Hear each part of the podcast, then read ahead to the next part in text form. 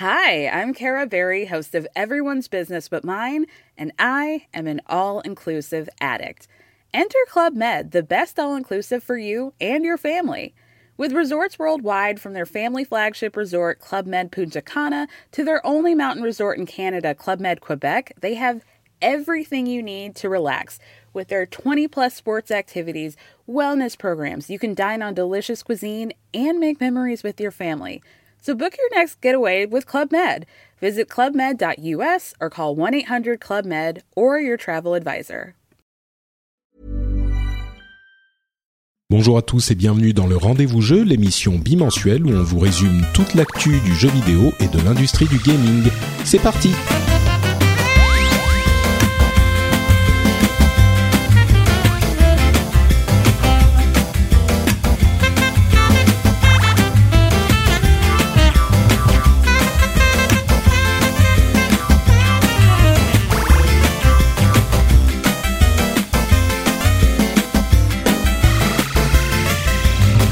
Bonjour à tous et bienvenue dans le rendez-vous jeu épisode numéro 49. Je suis Patrick Béja et dans cette émission, on vous résume toute l'actualité des jeux vidéo, qu'ils soient PC, qu'ils soient console, qu'ils soient portables ou même mobiles. Euh, Aujourd'hui, on a un programme euh, plutôt intéressant, voire même un petit peu chargé, avec euh, plein de rumeurs de chiffres de prix Nintendo, avec une politique, une nouvelle politique de review et de test de la presse de Bethesda dont j'ai pas eu l'occasion de parler euh, il y a quelques semaines, donc je vais prendre le temps de le faire maintenant et on va le faire ensemble. On a quelques impressions de ma part euh, rapides sur euh, les jeux qui sortent dans cette avalanche du mois de novembre, Euh, plein de petites news en plus, dont certaines plutôt très bonnes qui m'enthousiastent. Mais euh, avant de nous lancer, je vais accueillir mes deux co-animateurs du jour. Un que vous connaissez bien évidemment, puisqu'il s'agit de Danny, euh, le fameux Daniel Charby, qui est euh, aujourd'hui donc euh, chez Dell au rayon euh, supermarketing bullshit, c'est ça? Voilà, exactement. Mes produits sont les plus beaux, les meilleurs, achetez-les et de préférence par paquet de 4 ou 5. Très bien, merci d'être avec nous comme toujours. Les, les, plus anciens se souviennent que nous faisons des podcasts ensemble depuis très longtemps, depuis l'époque euh, d'Azeroth.fr. Donc c'est toujours Dix un ans. plaisir. Oui, Dix plus de ans. 10 ans, plus de 10 ans, ouais. C'est toujours un plaisir de te retrouver dans l'émission. Euh, Ah, merci. Mais pour venir pimenter un petit peu notre relation qui commence à, à- à vieillir, hein, comme on le dit, plus de dix ans, on a invité euh, un nouveau co-animateur qui lui aussi est auditeur de longue date, mais qui euh, ait fait sa première apparition dans l'émission. Il s'agit de Nicolo Laurent, qui est euh, vice-président chez Riot Entertainment, euh, développeur du bien connu League of Legends. Euh, comment ça va, Nicolo? Tu nous rejoins de euh, très loin de Hong Kong, donc euh, j'espère que on va réussir à avoir une bonne connexion. Tu vas bien? Écoute, je vais très bien. Merci de m'avoir invité. Euh, Ça me fait effectivement très plaisir de vous retrouver. Je vous suis depuis euh, plus de dix ans où j'ai découvert euh, Azeroth.fr. À l'époque, je vous écoutais depuis la Corée du Sud. Euh, J'habitais là-bas et euh, aujourd'hui, j'habite à Hong Kong et, euh, et voilà, très ravi de vous rejoindre et j'espère que la connexion sera, sera stable. Bah écoute, ça a l'air de bien se passer pour le moment. Euh, donc euh, on va avoir une émission hyper corporate aujourd'hui avec des gens hyper professionnels. Donc je vais m'assurer moi d'être le petit podcasteur trublion qui va venir dire des bêtises pendant toute l'émission. Mais on, on précise hein, tout de même que Nicolo, toi tu es euh, bon, tu travailles chez Riot. On parlera peut-être de Riot un petit peu plus tard et tu remettras ton chapeau Riot. Mais là, t'es vraiment là en tant que en tant que joueur, en tant que membre euh, de l'industrie. Euh, tu parles pas pour Riot. Hein, je pense qu'il est important de, de le préciser aussi. Oui, voilà. Donc, si, si vous n'aimez pas mes avis, euh, n'allez pas les mettre en front page de Reddit euh, sur le subreddit Riot, s'il vous plaît. Je sais que les joueurs ne font Je, jamais attends, ça. je suis en train de prendre des notes. Je suis en train de prendre des notes. Non, mais je sais que tous les joueurs, aucun joueur ne fait ça, mais on sait jamais. Voilà. Oui, jamais. Non, non, bien sûr, j'avais de la vie. Personne ne, ferait ce genre de choses. euh, C'est certain. Surtout qu'on a effectivement des sujets euh, intéressants à traiter et des sujets intéressants à traiter d'un point de vue euh, de de l'intérieur de l'industrie. Donc, je suis heureux d'avoir des gens qui connaissent ces aspects de notre de notre hobby pour pouvoir en parler. Et on va commencer avec une série de, de, news et rumeurs sur la Nintendo Switch et sur Nintendo en général, euh, plus particulièrement des rumeurs qui ont été euh, sorties par une journaliste anglaise qui s'appelle Laura Dale, qui écrit sur Let's Play Video Games, qui est un site euh, anglais et qui cultive les leaks sur la Nintendo Switch depuis des, des, des mois et des mois et qui est hyper euh, généralement assez fiable semble-t-il. Donc on verra si c'est le cas aujourd'hui. Et elle a eu donc une série d'informations sur la Switch dont la plus importante qui serait le prix qui nous a surpris un petit peu. Alors si on parle en pound on aurait un premier modèle à 199 pounds un deuxième un petit peu plus cher à peu près à 249 ce qui ferait en euros un prix d'entrée pour la Switch à 249 euros et un modèle un petit peu plus cher avec plus de mémoire et peut-être un jeu à 299. Euh, prix d'entrée à 249 euros, c'est à mon sens le gros, euh, la grosse news de l'ensemble de ces rumeurs. On verra les autres après. Euh, et, et c'est plus bas que ce que j'imaginais. Moi, j'imaginais que le prix d'entrée serait à 299. Euh, Est-ce que pour vous, ça change la vision que vous avez de la Switch? Est-ce que vous vous fiez à ces leaks? Euh, Est-ce que vous avez vous à gérer des leaks peut-être de temps en temps? Et c'est intéressant à, gérer Mais surtout, qu'est-ce que vous penseriez d'un prix de 249 euros pour euh, la Switch euh, modèle d'entrée de gamme? Peut-être Dany en premier. Ok, ok. Et eh ben écoute, euh, moi, je remarque une chose, c'est que Nintendo a peut-être, après de ses, euh, disons, euh, de ses challenges des années précédentes. On peut dire de ses erreurs. Mais la, 3DS, hein. euh, écoute, j'irai pas jusque là. Il y, a, il y a, sans doute un certain nombre de, de, de, de critères qui ont euh, qui ont fait que la 3DS était au prix où elle a été lancée euh, il y a quelques années, mais en tout cas ils ont fait vite machine arrière et je pense que là ils veulent se mettre directement face à face tu vois 249 euros.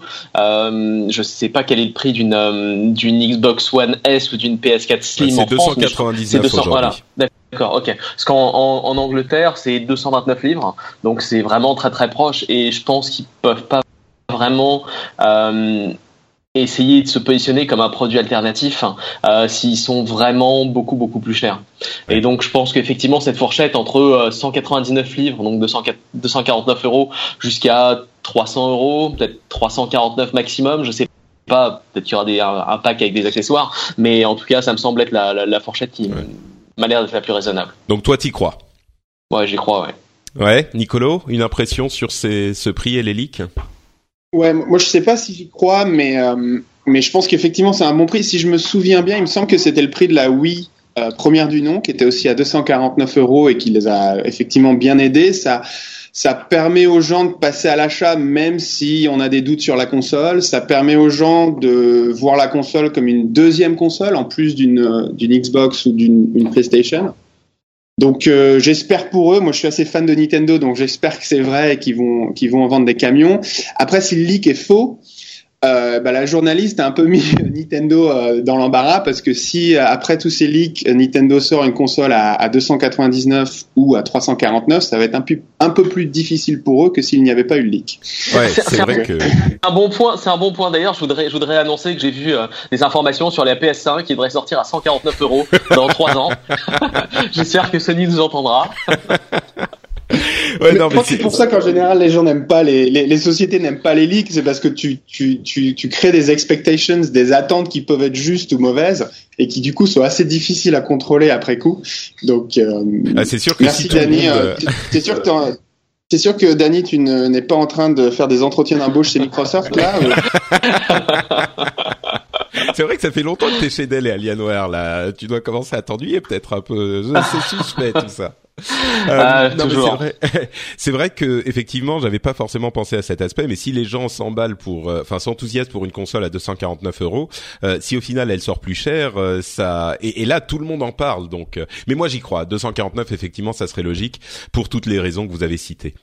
D'autres rumeurs, il y aurait donc à la sortie Mario qui serait disponible et Skyrim. Mario serait une version un petit peu plus proche de Mario 64, Mario Galaxy, plus que Mario 3D World qui a une mécanique de, de niveau linéaire. Euh, donc on, on aurait un monde un peu plus ouvert comme dans ses anciennes versions. Euh, Skyrim serait le remake. Euh, il y aurait le pack plus cher intégrerait Splatoon, une version refaite avec un mode 1 1v1. Euh, Dany, tu renifles un peu. Si tu peux couper quand tu parles pas, ça serait parfait. Euh, la, la... non, je, je, renifle pas, mais attends, ah non je mettrai. D'accord. Je, sais pas. Il y a un petit, il y a un petit bruit. non, il y a un petit bruit sur le micro. Ah, oui. Il y aurait et, et nouvelle rumeur là encore, Zelda ne sortirait pas en mars et serait encore décalé donc encore retardé. Bon, voilà. Euh, autre info, Ubisoft aurait développé un, en partenariat avec Nintendo un RPG, un Mario RPG euh, en, en, dans le monde des euh, lapins crétins. Je vous laisserai juger de la pertinence de la chose. Euh, je pense que pour un certain public, ça serait intéressant. Et enfin, il y aurait au moment de la sortie, euh, ou enfin pas longtemps après, une version nouvelle de Pokémon Sun et Moon, donc qui s'appellerait Pokémon Stars. Euh, je dis au moment de la sortie, je me trompe. Je crois qu'ils ont juste annoncé, euh, leaké le développement, ce qui serait pas très surprenant parce qu'il y a toujours eu des versions euh, ultimes euh, de, des Pokémon qui sont sortis à, à, chaque à chaque fois sur 3DS. Mais ça serait aussi la première fois qu'on aurait un Pokémon en version console, même si c'est console slash mobile en hybride. Rapidement, quelques impressions sur tous ces jeux. pas de grosses surprises surprise, je pense euh, honnêtement, à part, enfin, à, part Skyrim qui commence à sérieusement dater, je trouve que le reste c'est finalement ni plus ni moins que ce à quoi on peut s'attendre sur une console Nintendo. À part effectivement le crossover lapin crétin Mario qui va sans doute peut-être parler aux 6-8 ans. mais euh, mais ça se trouve c'est très bien. Hein. Ouais. mais mais, mais sinon, globalement, voilà quoi. Et je suis sûr qu'on aura un Mario Kart et euh, essayer ça mmh. maintenant. Ouais, rien de très surprenant. Il faut le, le, risque en fait pour Nintendo, c'est d'avoir plein de belles annonces et de dire voilà tout ça, ça va sortir bientôt, etc. Et d'avoir des retards, des retards et des retards. Et finalement d'avoir un line-up sur la console entre, allez, disons un lancement pour mars, entre euh, mars et euh, novembre ou décembre avec euh, deux jeux. Ouais, c'est ce qui était le gros problème avec la Wii U. Espérons qu'effectivement ils ne décaleront pas trop Zelda. Je crois que s'ils ont un Zelda, un un, un Mario, euh, un Splatoon, un Zelda dans les trois mois de la sortie, on va dire, ça peut fonctionner. Si c'est décalé à la fin de l'année, euh, là c'est plus gênant. Euh, Nicolas, Ouais. je pense que je pense qu'ils ont ils ont jusqu'à la fin de l'année parce qu'il faut pas oublier que beaucoup des achats de consoles se font sur sur le quatrième trimestre et c'est là que vraiment beaucoup de joueurs vont vont évaluer le line-up en plus effectivement du du lancement. Donc pour moi, ils ont vraiment jusqu'à la fin de l'année.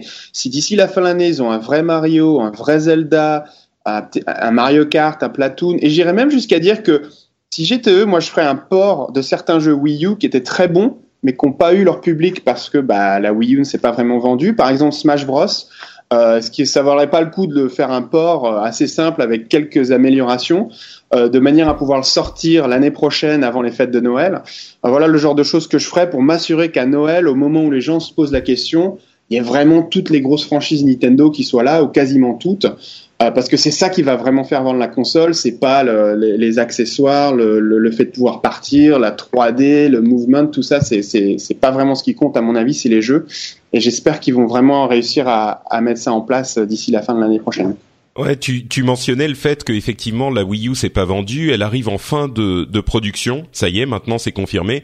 Donc le chiffre final de euh, vente de de sell euh, de sell in euh, pas de sell out, c'est-à-dire de vente de d'envoi de, dans les magasins, pas encore vendu aux clients, c'est 13,6 euh, millions. J'imagine qu'elles trouveront preneur, mais 13,6 millions de Wii U euh, pour donner une comparaison ils avaient vendu 100 millions de Wii, ce qui était bon là c'était carrément une anomalie, mais euh, la console la moins vendue avant la Wii U c'était la GameCube qui avait vendu 21,7 millions, donc presque bon pas tout à fait deux fois plus, mais euh, une fois et demi plus à une époque où, où, les consoles étaient beaucoup moins populaires. Donc si on avait encore besoin d'une preuve de l'échec de la Wii, euh, pardon de la Wii U, euh, voilà on a on est au chiffre final 13,6 millions ce qui m'attriste parce que moi j'ai beaucoup aimé cette console, mais on ne peut pas nier du fait que c'est un échec cuisant. Euh, et donc effectivement, euh, il y a énormément de gens qui sont fans de Nintendo, qui n'ont pas eu l'occasion d'essayer les jeux qui sont sortis sur Wii U. Et là, je crois qu'on est tous d'accord, il y aurait l'occasion de les ramener, comme c'est le cas pour Splatoon. Hein, visiblement, Splatoon c'est une version à peine euh, retravaillée, euh, de les ramener sur sur Switch. on parlait de Pokémon, il y a déjà 10 millions de Pokémon Sun et Moon vendus, ce qui est certainement attribuable au regain de popularité de Pokémon avec euh, le lancement de Pokémon Go. Euh, pour vous donner là encore une idée des chiffres euh, pour comparer, Oscar Lemaire, notre ami, a hum, publié des chiffres pour la, vente des Pokémon d'avant. X et Y se sont vendus à 4 millions en deux jours. Or et pardon, c'est lequel? OR et AS, je me souviens même plus des. C'est Ruby. Euh, voilà. C'est Ruby et Saphir. Et Saphir, merci. Euh, ils sont vendus à 8 millions en 14 jours et donc Sun and Moon c'est 10 millions au lancement. Donc euh, voilà, moi j'avoue j'ai fait la démo, je comprends toujours pas bien Pokémon. Je suis. Est-ce que je sais pas, Dany, toi t'es un grand fan. À chaque fois t'essayes de m'expliquer, mais je je vois pas, mais bon, visiblement ils ont pas besoin de moi. Hein. Non, ils ont ils ont pas besoin de toi. Mais ouais, vas-y, vas-y alors, Nicolas. Moi je t'écoute, ça m'intéresse. Je veux bien une explication moi aussi parce que j'ai vraiment jamais réussi à m'y mettre. J'en ai essayé deux ou trois et, je peux plus au bout d'une heure. Je, je comprends pas l'intérêt. Alors j'ai l'impression que je suis pas dans la bonne génération, mais j'aimerais bien une explication de pourquoi il faut que je me mette à, Pokémon. Si t'en as une, Dani, je, je, suis preneur. Moi, moi j'ai envie de l'aimer. Tu sais, c'est un jeu. J'ai envie d'être dans la hype de Pokémon, mais mais j'y arrive pas. Ouais, je pense que c'est une question de génération. Euh, je pense que c'est une question de génération. Bah, ça va, t'as un an de moins, euh, un, an de moins que moi. Non, mais bah oui, bon, moi j'avais travaillé dessus à l'époque, donc c'est un peu différent, tu vois. Moi, ça rappelle des, euh, ça rappelle des souvenirs. Les jeux en, eux-mêmes, c'est vraiment, enfin, c'est des, c'est des, des RPG combat et, et, collection, quoi. C'est, c'est, tu, tu vois un peu le, le côté, enfin, Persona, pour moi, c'est un, c'est une variante un peu plus adulte de ce que que ce qu'aurait pu être Pokémon s'ils avaient euh, changé un peu la, la cible. Parce que c'est c'est exactement ça c'est exactement mm. ça. Bon, t'as pas le côté euh, simulateur de euh, d'école, etc. Mais par contre, le côté euh, collection des monstres, développement, fusion, etc. c'est c'est exactement ça, je pense. Et et pour moi, en fait, la, plupart des gens qui sont fous de Pokémon maintenant, c'est surtout parce que le, ils ont joué au jeu, sans doute aux versions rouge et bleu quand ils avaient, je sais pas, quand ils étaient ados ou ados. Et voilà. Et maintenant, c'est le côté nostalgie. C'est un peu comme nous, finalement, on je sais pas, on continue à jouer à tous les Street Fighter et à les acheter, même si on sait qu'on n'y jouera pas sans 6 ans, parce que voilà, c'est sympa et qu'on et qu'on aime bien, mais surtout que ça rappelle aussi des bons souvenirs.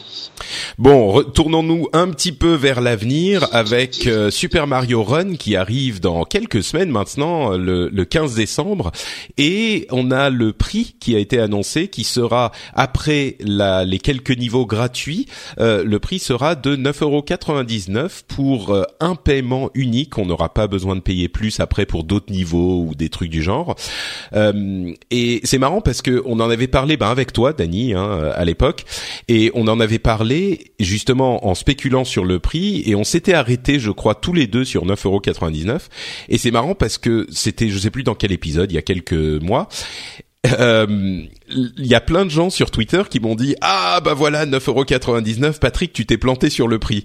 Et moi je disais mais euh, mais, non mais c'est ce que j'avais dit. C'était c'était très drôle.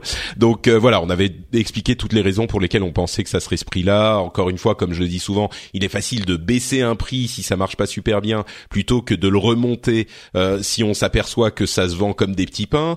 Le premium Nintendo et la qualité du jeu qui a l'air d'être là adapté au mobile mais quand même euh, respectueuse de la de la qualité des jeux Nintendo, même si c'est pas un jeu de console classique, c'est quand même pour un mobile un jeu qui pourrait parler aux, core gamer euh, un petit peu au moins. Et puis surtout moi ce que ça ce que ça m'évoque c'est l'idée que peut-être on peut arriver à un stade aujourd'hui où on peut avoir aussi sur des appareils mobiles, sur des smartphones, des prix de jeux qui permettent aux développeurs de développer des vrais jeux entre guillemets et qui sont pas obligés de les transformer en machine à sous où il va falloir euh, euh, remettre des sous à chaque fois. Et bon, peut-être que tout le monde pourra pas pourra pas vendre à 9,99, mais peut-être à 4,99, 5,99 pour plutôt que de devoir faire systématiquement du free-to-play euh, qui et du, du, du super casual qui n'intéresse pas forcément les corps gamer. Moi, c'est ce que j'en retiens. Euh, une réflexion bah, disons que, disons que, disons que quand tu vois les résultats des, euh, des, des mastodontes du genre type Tencent et autres, je suis pas sûr que ça aille dans cette direction-là. Mais euh, disons que j'espère comme toi que ça arrive un jour et qu'il peut et qu'il puisse y avoir une alternative en fait au, euh, au jeu euh, free to play ou pay to win pour pour avoir des jeux complets à un prix peut-être plus élevé et une qualité un peu différente hein, plutôt finalement voilà les jeux core gamer plutôt que les millions de clones de de tout ce qui existe en ce moment sur sur les les OS mobiles. Et Age of War, Fire 18, voilà. ouais c'est ça. Dragons of War.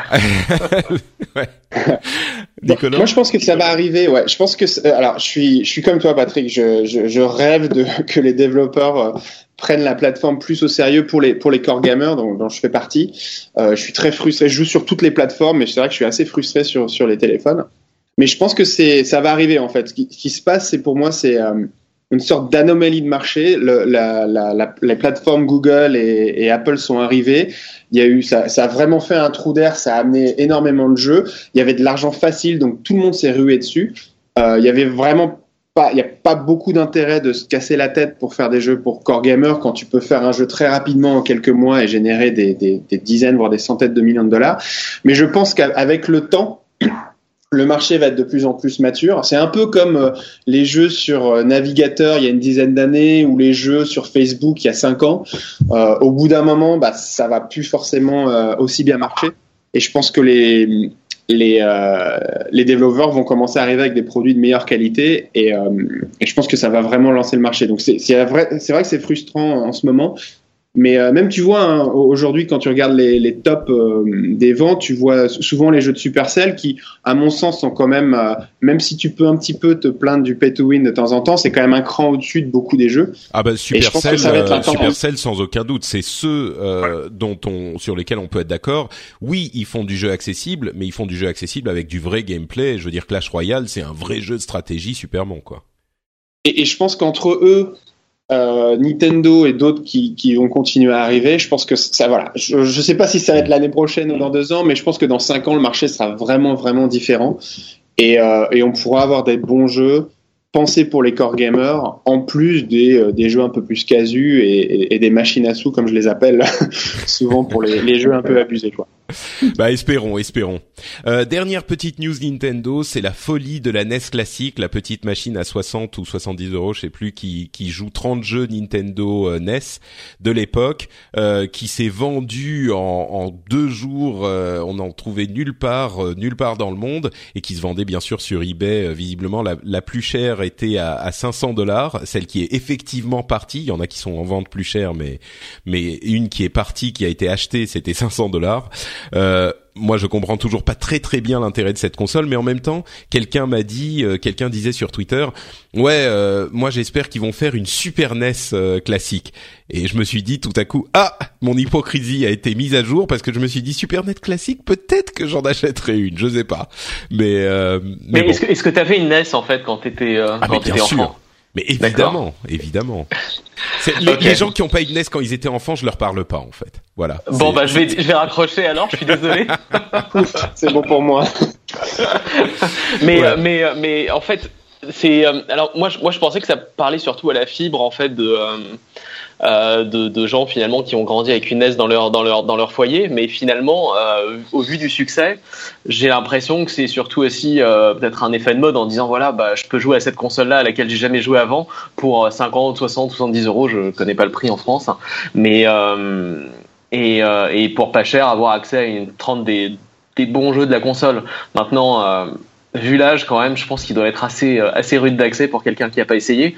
Donc je suis intéressé euh, de, de, de lire aussi les, les, commentaires des gens quand ils vont écouter ce podcast en disant bah voilà, euh, moi je l'ai acheté pour telle raison et euh, et voilà ce que j'en pense. Parce que je dois avouer que même sans en avoir une moi-même, j'ai été tenté.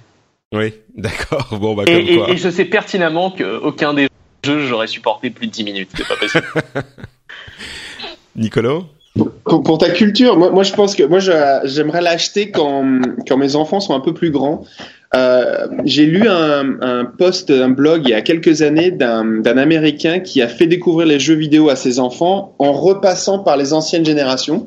Donc quand son gamin je sais pas, 5 ou 6 ans, il l'a mis sur la NES, un an après il l'a mis sur la Super NES et il l'a fait grandir comme ça et en fait il a raconté l'histoire de 7 ou 8 ans Et, euh, et, il disait que c'était c'était fascinant parce que son, son gamin avait vraiment appris à apprécier le, le gameplay au-dessus de, des graphismes et, et des, des, des, bells and whistles comme on dit en anglais.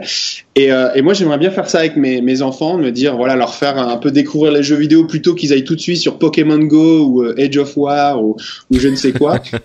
Euh, je les mettrais bien sur une NES pendant un an à découvrir Mario, Zelda, et puis l'année d'après sur la Super NES classique, etc. Bon, c'est encore un peu trop jeune, mais, euh, mais, je, je ça, ça, bien ça, ça. tu vois, je suis, je suis, tout à fait d'accord avec toi. Et euh, même si, euh, enfin, ce que je mentionnais pour moi, le, le, fait, la difficulté de pouvoir jouer à ces jeux-là maintenant plus de 10 minutes, je pense que c'est lié à la NES. Et par exemple, tu me, tu me, tu me dirais, voilà, il y a telle machine à laquelle tu jouais quand tu étais enfant, ou la Super NES, la version Super NES, j'achète direct, mais la NES, quand même, graphiquement, c'est rude. Et moi, personnellement, en tant que, que vieux de la vieille, je suis je préfère, je préfère jouer à, enfin, à des versions arcade en fait de tous ces jeux-là, euh, qui sont quand même plus jolies et plus agréables ah, ça, et qui datent de la même époque. Oui, c'est que toi la nostalgie, te, oui, voilà. Mais, voilà. mais c'est vrai qu'il y a plein de gens qui ont qui ont dit qu'ils jouaient, euh, qu'ils y jouaient avec leurs enfants. Donc euh, il y a il y a un truc là aussi effectivement qui est euh, notable. Donc donc voilà pour nos news Nintendo et rumeurs et Switch et tout ça. Euh, comme toujours, hein, un grand amour pour la société Nintendo qui ne qui ne meurt jamais, ni l'amour ni la société, en tout cas on l'espère. Euh, passons maintenant à une information sur euh, ben Bethesda et l'écosystème de la presse euh, et de la communication dans le jeu vidéo. C'est une information qui date un petit peu maintenant. Hein. Elle est sortie avant mon voyage euh, à la BlizzCon, donc euh, j'ai pas pu en parler à ce moment-là et je tenais à en parler quand même. Ce qui s'est passé, c'est que Bethesda a publié un très court article euh, de blog où ils ont expliqué euh, un petit peu benoîtement, euh, voilà, on va désormais, on ne va plus fournir les jeux à la presse en avance. Euh, pour euh, différentes raisons, on va plus fournir les jeux à la presse euh, en, avance, et donc vous, enfin voilà, on a on a plus les journalistes n'auront plus la possibilité de sortir les reviews s'ils veulent bien les faire le jour de la sortie du jeu.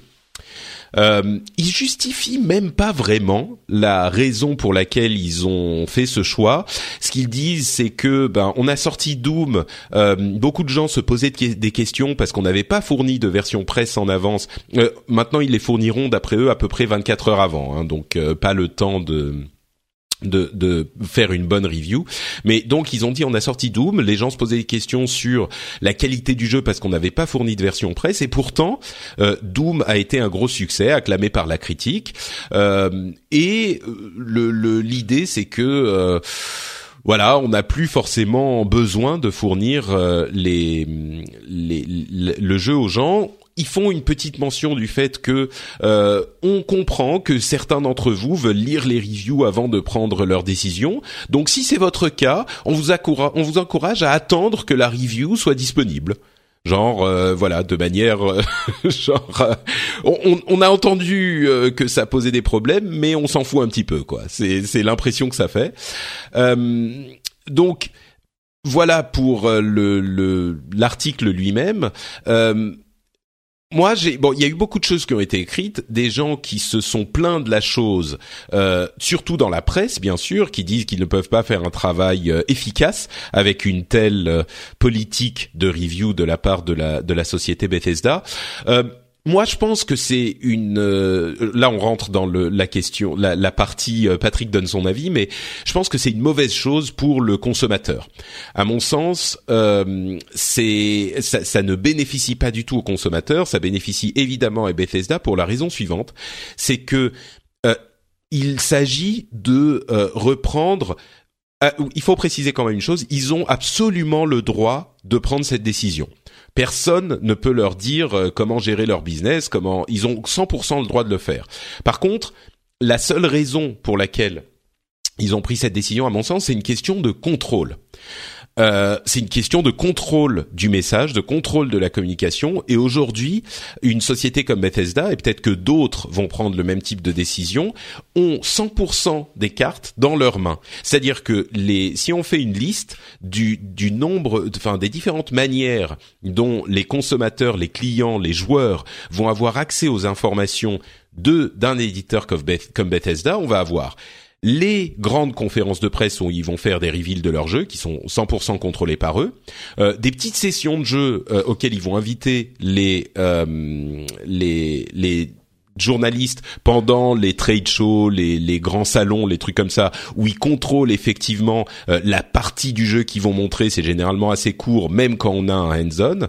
Euh, des press tours où là on a encore un petit peu de euh, c'est encore relativement neutre parce que le journaliste peut prendre le temps de tester le jeu, mais enfin c'est quand même quelques heures, trois quatre heures, à la grande limite une journée, mais euh, c'est quand même euh, une grosse partie de contrôle de Bethesda là encore, et c'est le, le plus le, moins de contrôle qu'ils auront, et ils en ont quand même pas mal des partenariats avec des influenceurs où là ça va être euh, des, des unboxings, euh, des euh, opérations de promo où ils vont faire des streams sur ce genre de trucs ou des vidéos sur YouTube, des vidéos payées ou des trucs en partenariat avec les équipes communautés, etc.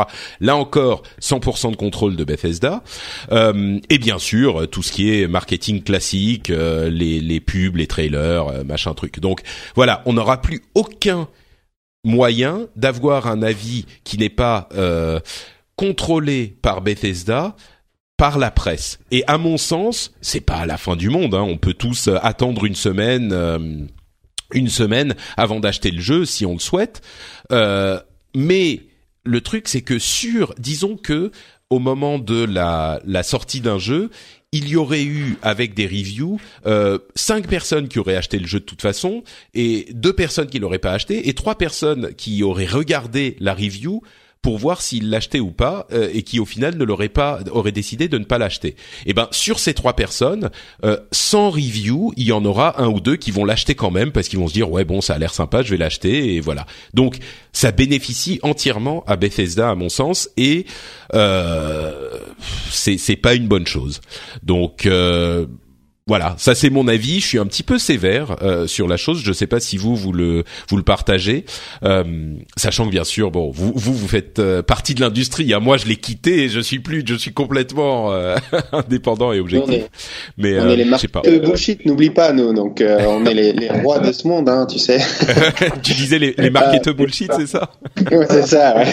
Non, moi mon point de vue, c'est c'est vraiment le J'aime pas trop l'univers du, du, jeu retail parce que ça, ça, te force à faire ces choses-là. Donc, euh, euh créer tout, c'est tu vends ta boîte euh, day, day, one et tu sais que le gros de tes ventes va se faire sur un sur, sur une fenêtre très courte et donc du coup tu fais tout pour maximiser le buzz et tu fais tout pour limiter les, les, dommages et du coup ça, ça entraîne ce genre de comportement. Voilà, je vais pas accuser Bethesda parce que je sais pas exactement euh, quelles sont leurs intentions derrière.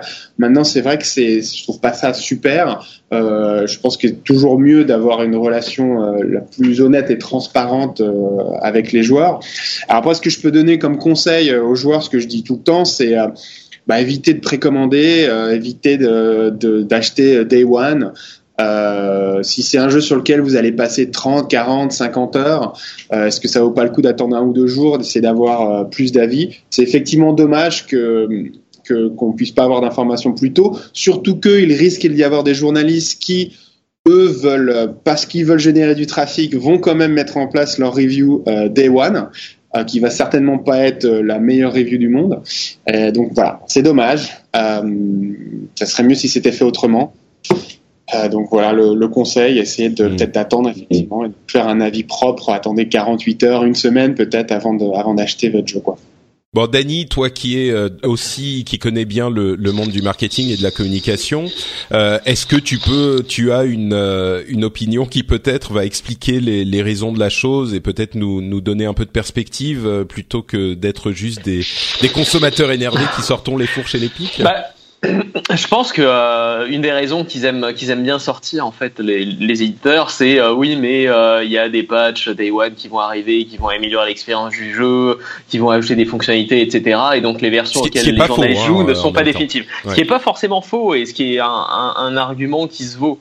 Maintenant, je pense que comme le dit Nicolo, il y aura forcément des, des journalistes un peu plus pressé que les autres pour poster euh, une, euh, un article, une review qui sera euh, plus ou moins juste selon les jeux. Et, pour générer, je pense que ça c'est un vrai risque. avec les clics. Exactement, quoi, exactement, pour générer des revenus avec les clics, du trafic, etc. Pour dire voilà, on a la première la première review au monde de tel jeu. Et, et finalement, est-ce que c'est un risque pour le consommateur de de, de, de, de faire confiance ensuite à ces à ces journalistes? Pour euh, pour des, avis qui seront pas forcément aussi détaillés et poussés que si euh, le journaliste avait passé une semaine à écrire son article en jouant au jeu. Donc euh, je, comprends les, les, raisons qui poussent Bethesda à le faire et en plus de toute façon ça permet aussi de limiter la casse en cas de par exemple enfin je crois que tous les portages PC importants de ces derniers mois ils avaient des, des, des problèmes en termes de qualité de framerate donc je pense que ça peut être une bonne chose aussi pour laisser le temps à, à l'éditeur de se retourner et de et de et d'arranger ça mais en contrepartie euh, enfin c'est clairement le, le, consommateur le client qui en pâtit et comme tu l'as dit euh, précommander c'est rarement une bonne chose malheureusement c'est, c'est, ça, c'est pas cool, tu vois. Le, le, le, le coût du PC, euh, moi, je joue principalement sur PC, sauf si le jeu est pas disponible sur PC, je, je switch sur console et et justement, c'est si tu sais que tu as des problèmes d'optimisation, ça serait quand même mieux que le, le journaliste le, journaliste le sache une ou deux semaines avant, qu'il puisse prévenir les joueurs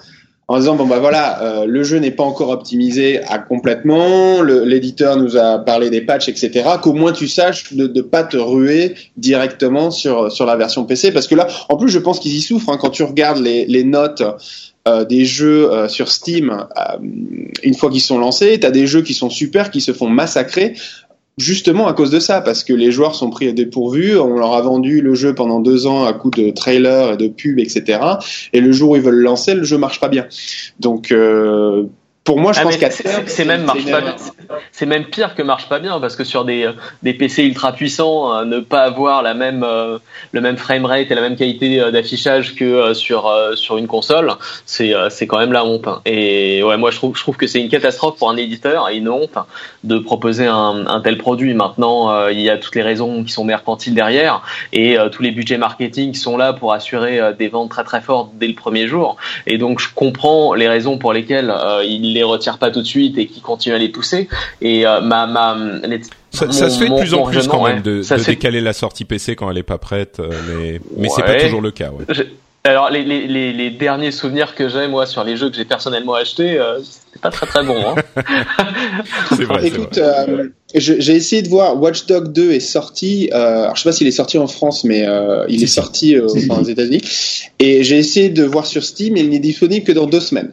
Donc euh, je me suis dit soit c'est parce qu'ils veulent optimiser la, la, version PC parce que je sais qu'ils ont un petit peu galéré sur la sur Watch Dog 1, ou c'est peut-être pour contrer le piratage. Je sais qu'il y a aussi ces, ces raisons-là qui, qui, viennent en jeu pour décaler la version PC. Euh, moi, je suis plutôt positif, donc j'espère c'est parce qu'ils vont ils vont peaufiner la version PC, mais effectivement, les, éditeurs peut-être commencent à se dire euh, décalons la version PC afin de s'assurer que, que la qualité soit là. Bon, c'est on, s'écarte un petit peu de la question des, des reviews. Euh de, de parce qu'en fait euh, la version PC qui est pas bonne s'il décale, ça va. S'il décale pas, on est quand même.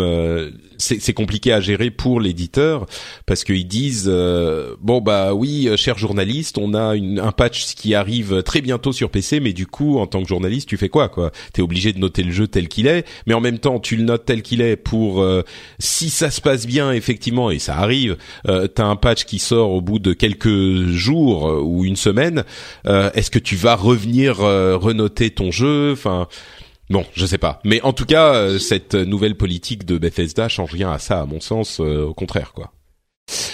Euh, en rapport la nouvelle politique pour le coup de EA envers les influenceurs qui a fait une chose que j'aimerais que fassent tous les développeurs c'est créer une iconographie pour signaler les vidéos sponsorisées et les vidéos euh, faites en partenariat, euh, les vidéos sponsorisées, enfin sponsorisées partenariat ou carrément publicité. Donc ils vont maintenant exiger que tous les YouTubers, Twitchers, etc. qui font des vidéos en partenariat avec eux aient une iconographie claire pour l'indiquer. Et ça, pour le coup, c'est plutôt une bonne chose. Euh, bah écoutez, euh, on va faire une euh, petite, un petit détour rapide pour s'écarter des news et aller vers les impressions de certains jeux qui sont sortis. Alors, je suis, euh, j'en ai essayé plusieurs. Hein, je me suis sacrifié pour les auditeurs du, du rendez-vous jeu. En même temps, euh, vous savez, hein, l'émission c'est pas une émission de review, c'est pas une émission de test. Donc euh, là, c'est des petites impressions rapides sur quelques heures de jeu à chaque fois. Euh, je, c'est pas du tout une review mais quand il y a autant de jeux c'est la période vraiment, je parlais de l'avalanche de, novembre, euh, c'est la période euh, évidemment, on va on va en parler un petit peu aussi parce que ça fait l'actualité. Euh, à commencer par euh, Titanfall 2 pour lequel j'avais beaucoup d'espoir et pour lequel la la campagne solo était mon intérêt, mon attrait principal on en entend beaucoup de choses. Vraiment, le jeu a l'air bien. Il a eu le malheur de sortir euh, en même temps que euh, Battlefield, Call of Duty, quasiment, ce qui était un choix assez surprenant. On peut se dire que peut-être qu'hier s'était dit, on l'avait sorti le 1, on avait sorti le 1 en mars et ça avait très vite euh, disparu, peut-être pour d'autres raisons que simplement la sortie en mars mais donc peut-être qu'ils sont dit on va le sortir en, dans la période des fêtes euh, pour qu'il y ait un effet d'entraînement.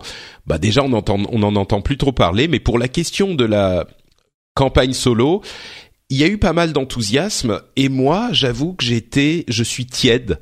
Euh, c'est un, un, un c'est un petit peu formulaïque. C'est-à-dire qu'on a euh, des niveaux assez linéaires euh, où on a des mécaniques intéressantes et euh, une, un gameplay qui quand tout arrivent ensemble, euh, on a une sorte de... Il y a le trailer où le, le, pilote fait des trucs incroyables, il court sur les murs, il saute, il glisse, il attrape le mec, il euh, il euh, saute dans son dans son titan, etc. Et ça fait une scène d'action incroyable. Il y a des moments comme ça quand on maîtrise le, le gameplay. Donc des moments vraiment on a, où on a euh, l'excitation de ce type de gameplay. Mais dans l'ensemble, euh, à part quelques trouvailles, le solo, il est bien. Hein, je dis pas qu'il est pas bien, mais il est pas euh, c'est pas le genre de truc qui va marquer à jamais quoi. Donc j'étais quand même j'en attendais plus que ça donc j'étais un poil déçu sur Titanfall 2. Euh, si vous avez des questions, n'hésitez pas. Hein. Je vais passer en revue assez vite, mais euh, Dany et Nicolo, si vous avez des choses à dire, vous pouvez m'interrompre quand vous le souhaitez. As-tu euh. essayé la campagne de Battlefield 1 J'ai entendu du bien de, de cette campagne-là, même si bah j'ai pas essayé moi-même. Battlefield, c'est le jeu que j'ai pas essayé. Enfin, avec Call of Duty, en fait. Euh, Call of Duty et Battlefield, je les ai pas essayés, donc euh, je suis un petit peu. je, je, me disais en, en FPS, j'en ai eu beaucoup ces derniers temps, donc ceux-là ne sont pas à mon programme. Mais où est ta conscience professionnelle, bah, Patrick? Écoute, elle est passée dans Dragon Ball Xenoverse 2 euh, qui est qui qui m'a attiré un petit peu plus que Battlefield et, Xenoverse j'avais pas joué au 1 du tout euh, et c'est c'est un truc vraiment intéressant c'est hyper japonais hein. il y a des des ce qui m'a marqué, le jeu est marrant, le jeu est sympa. Il y a graphiquement des moments où c'est euh, hyper bien foutu. T'as vraiment euh, l'impression d'être dans un dessin animé Dragon Ball.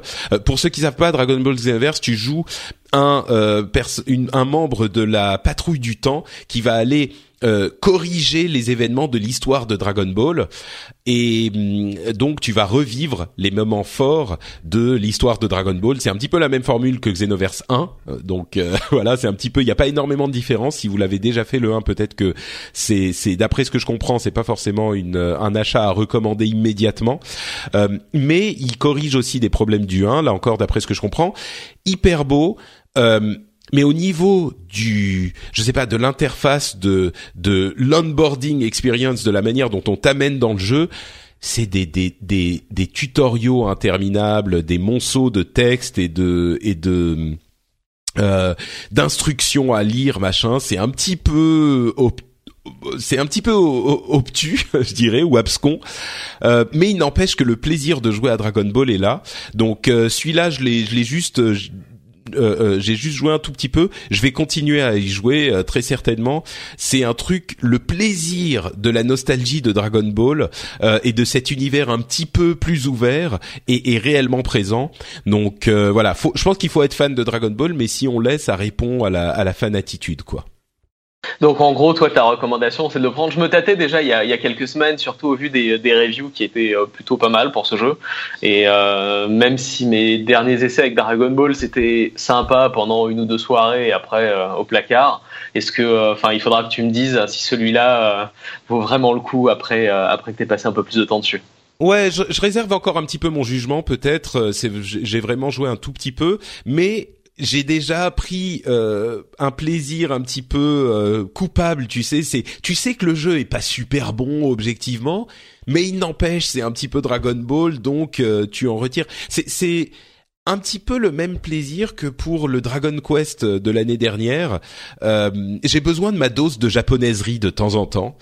Et, et, même si Dragon Quest était objectivement un assez bon jeu, celui-là, je pense qu'il est je sais pas exactement encore, mais il est peut-être un tout petit peu en dessous. Il y a quand même des mécaniques de Dragon Ball. T'arrives, tu fais des rushs, tu fais des combats. C'est principalement des combats. Hein. Tu fais des combats, tu vas disparaître, tu vas arriver derrière, tu fais ta super attaque. C'est un plaisir que j'avais pas vraiment retrouvé dans les Dragon Ball de ces dernières années. J'étais, j'avais pas beaucoup joué parce que justement ça m'avait pas attrapé. J'ai l'impression que celui-là il répond plus. Donc, euh, ouais, non, mais je, je, te comprends. Moi aussi, j'ai besoin de ma dose de japonaiserie assez régulièrement, et là, ça me, ça me titillait bien. L'année dernière, j'avais pris les euh, Chevaliers du Zodiac sur euh, sur PS4. Oula. Euh, ouais. voilà, tout, tout est dans le, tout est dans ton ton commentaire. Oula. Et encore oula, oula, c'est vraiment, euh, c'est c'est positif, je pense. Donc euh, voilà, donc c'est pour ça que j'ai un petit peu de, un petit peu d'appréhension vis-à-vis de ça. Mais Dragon Quest, en revanche, je me suis éclaté dessus et euh, j'ai hâte d'avoir le deuxième. Et c'est pour ça que finalement Dragon Ball Xenoverse 2 me tentait pas mal. Bah écoute, je pense que effectivement c'est ce genre de public qui pourrait l'apprécier. Euh, Watch Dogs 2, euh, comme je vous dis, hein, j'ai mis les doigts partout, hein, dans toutes les dans tous les les pots.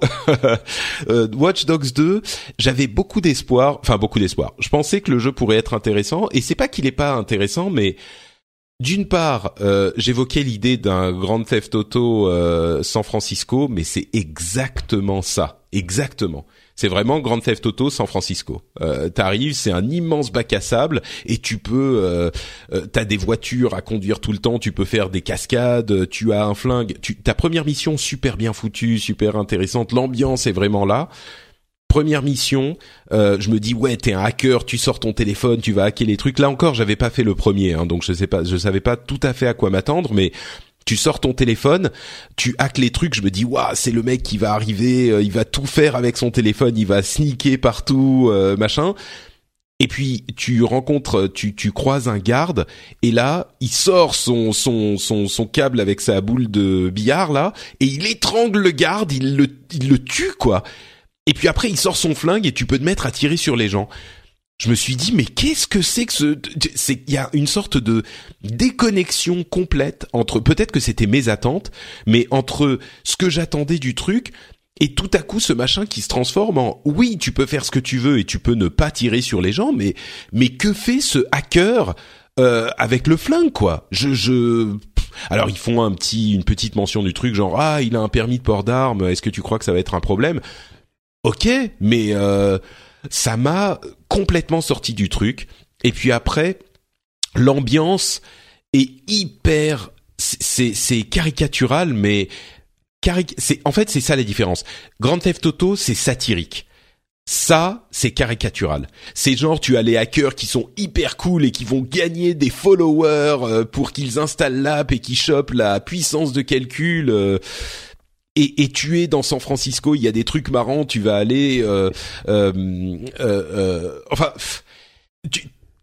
il y a, voilà, c'est de la c'est de la caricature, c'est pas de la critique acerbe comme on peut la retrouver de manière hyper drôle dans Grand Theft Auto. Oui, il y a des trucs un petit peu marrants, mais j'arrive pas à rentrer dans l'ambiance. Donc euh, un petit peu déçu par Watch Dogs 2. Techniquement, au niveau du gameplay, euh, il a l'air assez impeccable. Euh, tu as cette cette ambiance euh, monde ouvert, hyper où t'as des millions de trucs à faire, une modélisation de San Francisco qui est hallucinante, enfin qui est hallucinante, qui est du niveau de euh, la, la modélisation de, euh, bah, du faux Los Angeles dans Grand Theft Auto. Donc ça existe déjà depuis 3-4 ans. Donc euh, voilà, mais mais c'est quand même techniquement incroyable. Mais il n'empêche, moi je suis pas rentré dedans quoi. Donc je sais pas si faut savoir que le, le 1, en fait, moi j'avais joué au 1, j'avais, je, l'avais apprécié plus que je pense la plupart des gens, je l'ai fini d'ailleurs, et c'est, c'est, c'est plus une, un jeu de gunfight en fait en, en monde ouvert, donc j'avais plus l'impression d'être euh, ouais dans un jeu de gunfight ou limite me prendre pour Nathan Drake des fois, tu vois. C'est juste que j'avais des outils un peu plus. J'avais un peu d'outils qui me permettaient de distraire les gardes ou euh, ou d'avoir un peu plus d'informations avant de rentrer dans la gunfight. Mais la plupart du temps, même quand j'essayais de la jouer un peu douce, je me retrouvais à sortir mon flingue parce que bah c'était le plus efficace. Et, euh, et, ça m'étonnerait pas. J'ai pas essayé le 2, mais ça m'étonnerait pas du coup que, que le 2 soit soit similaire. Et c'est vrai que ça fait un contraste avec tous les trailers qu'on a vus euh, depuis depuis quelques mois. Mm.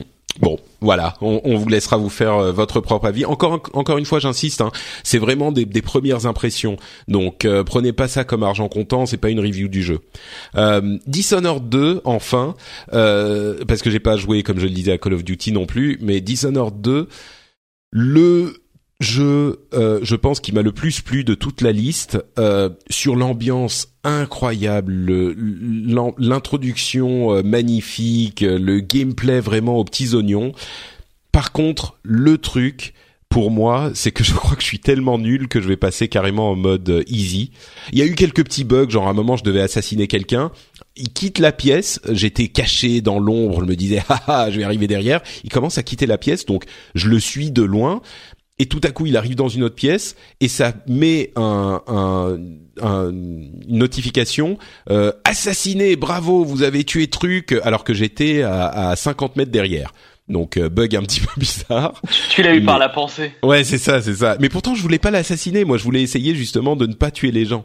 Mais euh, mais bon bref, il n'empêche super ambiance et, et j'ai commencé à à, à, essayer d'être discret, machin, de pas tuer les gens. Et je me fais massacrer à chaque fois, quoi. J'y arrive pas. Le, le, même je suis en mode moyen. Euh, je fais un bruit de pas euh, quelque part en dehors de l'ombre et tout de suite il y a la moitié de la ville qui me qui, qui se rameute. Euh, je crois que je vais passer en facile parce que je suis trop mauvais sur Dishonored, mais euh, le premier, je l'avais beaucoup aimé, j'y avais joué euh, un long moment. Euh, Celui-là les mêmes qualités, mais je crois que la difficulté m'avait fait euh, arrêter de jouer au premier. Je crois que celui-là, euh, je vais essayer en, en, en, facile parce que en fait, je suis plus là pour l'ambiance et pour le plaisir de découvrir ce monde incroyable que pour le fait de me prendre la tête sur le jeu. Il euh, y a des jeux sur lesquels je me prends la tête. Je crois que celui-là, c'est pas c'est pas mon style de jeu. Les jeux de stealth, euh, c'est pas mon ma cam. Donc peut-être que il faut pas que j'insiste pour me retrouver frustré et l'abandonner de frustration. Euh, peut-être euh, apprécier le décor et l'ambiance, ça sera une meilleure approche quoi. Donc, mais vraiment une, une, qualité de, une réalisation des studios Arkane qui sont français d'ailleurs, incroyable quoi. Donc, j'ai vraiment apprécié ça. Et voilà pour euh, mes petites mini impressions. Il y a aussi euh, GT Sport euh, qui arrive, Pokémon, on en a parlé. Donc il y a plein de choses. Il y a, il y a Planet Coaster qui a énormément de bonnes reviews si vous aimez ce genre de jeu de, gestion de parc à thème. donc il y a c'est vraiment énormément de choses à, à apprécier en ce moment pour dans le jeu vidéo. Donc je crois qu'il y a de quoi il y a de quoi faire très certainement. Euh, voilà, d'autres choses auxquelles vous avez joué peut-être que vous, voulez évoquer ou on passe au, Game Awards On parle déjà déjà du GOTY de l'année? Moi, j'ai pas mal joué Allez, à. au Game Awards. Hein. Ouais. Ah non, Nicolas, vas-y. Ouais, je disais, j'ai pas mal joué. Je sais pas si tu en as parlé dans les podcasts précédents, mais j'ai pas mal joué à Civilization, le, dernier, le 6. Ah, on l'a évoqué un tout petit peu, mais vas-y, ouais. Mais euh, bon, je vais pas, je vais pas rentrer dans les détails, mais pour moi, c'est vraiment le, le, la, la, combinaison de toutes les bonnes idées qu'il y a eu au fur, des, euh, au fur et à mesure des derniers épisodes. Et euh, donc voilà, si vous aimez ce genre de jeu-là, je, je, le conseille vraiment. Et contrairement aux civilisations 4 et 5 qui euh, avaient déçu un peu de, de, monde au moment de la sortie et qui étaient devenus vraiment incontournables après une ou deux extensions, là je trouve que le jeu est vraiment, est vraiment bien et complet dès, dès, le lancement. Donc si vous aimez ce genre de, de jeu-là, le, le Forex, c'est à conseiller. Ok, et eh ben écoute, euh, c'est un, avis qui est partagé, je pense, par la plupart des gens, euh, et, et, tu le confirmes encore. Donc, euh, Civilisation 6. Euh, les Game Awards, qui ont cette cérémonie qui a lieu désormais depuis euh, deux ans, je crois. Euh, c'est Jeff Keighley qui la développe. Elle était avant sur une chaîne de télé du câble américaine. Là, il le gère lui tout seul. Et encore une fois, elle aura lieu début décembre, presque en même temps que la PlayStation Experience. et on aura tiens Kojima qui va être là. Il avait pas pu être là l'année dernière à cause de ses problèmes avec Konami et des problèmes de d'avocat, et ben là, il va se venger, il va pouvoir venir. Je pense qu'il y aura un petit peu de troll de Konami, c'est pas impossible. C'est un pote de, de Jeff Keighley, hein, donc c'est pas si surprenant. Euh, on va aussi avoir visiblement moins de focus sur les présentations précalculées et plus sur euh, les, les, le gameplay de jeu pendant les présentations de la de la cérémonie, ce qui est pas mal. Visiblement, ils disaient ils ont appris des erreurs de No Man's Sky, donc euh, ça aura au moins servi à ça. Euh, mais surtout, le grand moment, c'est la remise des prix. Hein, c'est les Game Awards, ça s'appelle comme ça. Et vous pouvez aller le voir sur le site en question. Il y a toute la liste, il y a énormément de catégories. C'est un petit peu, euh, on donne une étoile à tout le monde. Mais euh, la catégorie principale, c'est bien sûr le jeu de l'année. Il faut que le jeu soit sorti avant une certaine date, c'est en novembre. Euh, et les nominés sont euh, des jeux assez attendus Doom, Overwatch, Titanfall 2, Uncharted 4 et Inside euh, Inside qui est un jeu de Playdead euh, que je ne connaissais pas et que là encore je suis allé télécharger pour y jouer parce que bah, c'est l'un des jeux qui a été euh, mentionné là. Je vais en dire quelques mots dans un instant. Euh, parmi ces jeux-là, est-ce que vous en avez un préféré ou est-ce que vous en choisiriez vous un autre pour être euh, jeu de l'année a priori hein? Je vous demande pas encore de faire l'attribution définitive, mais qu'est-ce que qu'est-ce que vous en pensez peut-être, Dany? Euh, moi, écoute, c'est simple. J'ai de toute façon, j'ai beaucoup joué à euh, trois des cinq jeux que tu viens de mentionner. Lesquels? Euh, Et bah Doom que j'ai terminé, euh, Overwatch évidemment et Uncharted que j'ai terminé aussi. Bon, Uncharted, j'ai pas du tout du tout aimé. J'ai trouvé ça très moyen. Mmh. donc à mon avis, c'est plutôt entre Doom et Overwatch et mon cœur balance plutôt pour Overwatch, qui a vraiment ah oui. su euh, faire exploser le genre. Ouais, J'aime beaucoup beaucoup Overwatch. Je me suis éclaté sur Doom, mais euh, Overwatch, je continue à y jouer euh, même maintenant. Et ça fait six mois et je joue pas mal. C'est c'est pas aussi aussi puissant que Hearthstone, tu vois, niveau niveau émotion et, sensations dans le jeu, mais mais ça reste très sympa. Et j'adore Overwatch, donc voilà. Je... Et les mises à jour gratuites et le fait qu'ils ajoutent des personnages, des cartes, etc. Ça, ça insuffle une, une deuxième vie au jeu et euh, voilà. Donc j'espère que Overwatch gagnera. Nicolo, toi, un avis sur la chose? Alors moi, j'ai pas joué à tous les jeux, mais en fait, j'ai joué au même que, que Danny et, et j'aurais exactement la même conclusion, de manière, de manière un petit peu plus poussée encore. Je pense que vraiment Overwatch a, a mis la barre très haut euh, au lancement. Le suivi du développeur est, est vraiment génial et euh, enfin, je pense que c'est vraiment un jeu dont on jouera, dont on entendra toujours parler dans quelques années et je pense qu'auquel beaucoup de joueurs joueront encore dans quelques années. J'ai adoré Doom, je l'ai fini, ça m'a ça m'a ramené beaucoup d'émotions, mais je, je pense que vraiment Overwatch c'est c'est euh, ce que j'appelle en anglais genre defining game, là, le, le, le, genre de jeu qui redéfinit toute une, une tout un genre, toute, toute une, une, catégorie, catégorie de jeu. Euh, Et je pense que j'espère qu'ils vont gagner cette, cette catégorie. When you're ready to pop the question, the last thing you want to do is second guess the ring. At BlueNile.com, you can design a one-of-a-kind ring with the ease and convenience of shopping online. Choose your diamond and setting. When you find the one, you'll get it delivered right to your door. Go to Bluenile.com and use promo code LISTEN to get $50 off your purchase of $500 or more. That's code LISTEN at Bluenile.com for $50 off your purchase. Bluenile.com code LISTEN. Hi, this is Bachelor Clues from Game of Roses, of course, and I want to talk about Club Med. Everybody knows Club Med has been the pioneer of the all inclusive resort since 1950, with almost 70 resorts worldwide, ranging from beachside destinations in the Caribbean and Mexico to exotic locations like the Maldives and Morocco, or even the mountain destinations like Japan and the European Alps. Dine on delicious gourmet cuisine, enjoy more than 20 activities, and make memories with your family. For more information, visit clubmed.us or call 1 800 Club Med or your travel advisor. Laurie, je, je pense que ça mérité. Oui, bah moi euh, j'ai j'ai fait tellement de, de bruit sur Overwatch pendant euh, un an depuis que j'ai commencé à y jouer au début de la bêta. Ça vous surprendra pas que pour moi c'est mon jeu de l'année et je pense qu'effectivement il mérite euh, ce titre. une petite une petite un petit mot d'amour à Doom quand même qui qui était inattendu et qui nous a procuré des sensations du Doom originel qu'on n'attendait pas. Donc il y a effectivement un gros cœur à envoyer de ce côté-là. Euh, Uncharted évidemment qui moi est une est toujours un plaisir mais qui effectivement était peut-être un petit peu en dessous du 2 on espérait que qu'il y arrive même si cette fin de Uncharted 4 m'a m'a retourné. Mais euh, et puis Titanfall 2 j'en ai parlé. Je crois que c'était un petit peu plus décevant.